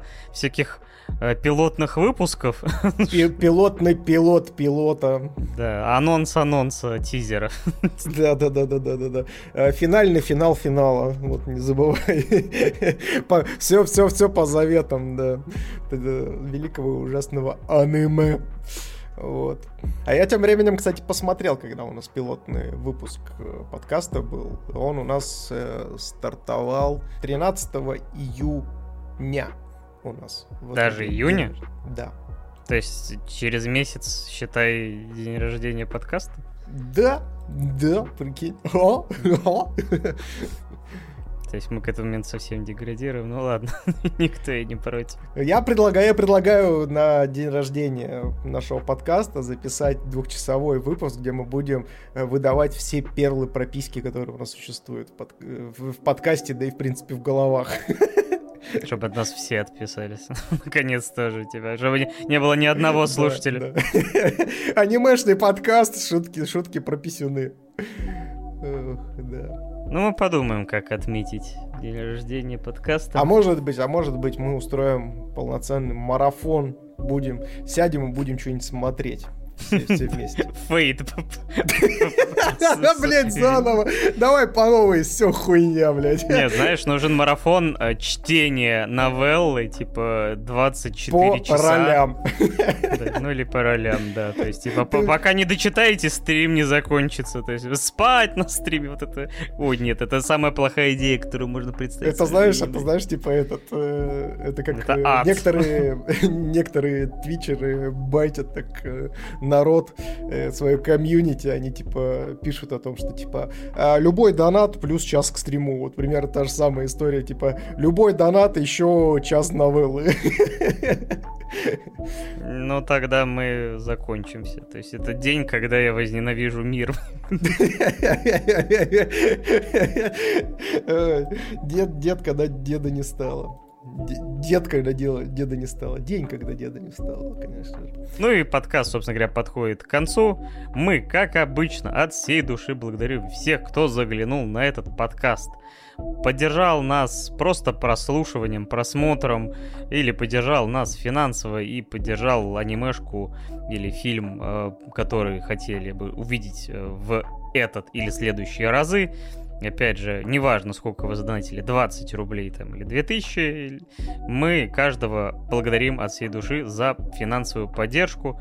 Также мы благодарим всех, кто поддерживает наш подкаст в аудиоверсии, слушает на всех доступных площадках или там на YouTube, в ВК. Мы, может быть, там, не знаю, когда-нибудь до Яндекс.Дзена доберемся. Э, Мало ли там найдем каких-нибудь новых слушателей. Так что, как сказал Миша недавно, то, что вы просто нажимаете play с нашим подкастом, уже огромная поддержка. Так что, опять же, не обязательно поддерживать финансово, можно просто включить наш подкаст, поставить э, какой-нибудь лайк, э, а, сделать, написать отзыв, поставить 5 звезд или там, опять же, написать комментарий где-то доступный. Все это помогает продвигать и существовать этому подкасту дальше. Нам, опять же, очень и очень приятно. Да, спасибо всем огромнейшее, кто забегает к нам на прямые трансляции на Твиче. И, в принципе, кто слушает на всех доступных подкаст-площадках, мы вас бесконечно меньше, чем три. Лобзаем ваши ушки, вы гигантские молодцы. А с вами были мы, 2D дедушки, в исполнении меня, Миша Попова и Павла Беляева. Мы вас всех обнимаем, приподнимаем. И помните, 2D-деды лучше, чем 3D. Мы вас всех бесконечно меньше, чем 3. Всем пока-пока. Пока-пока.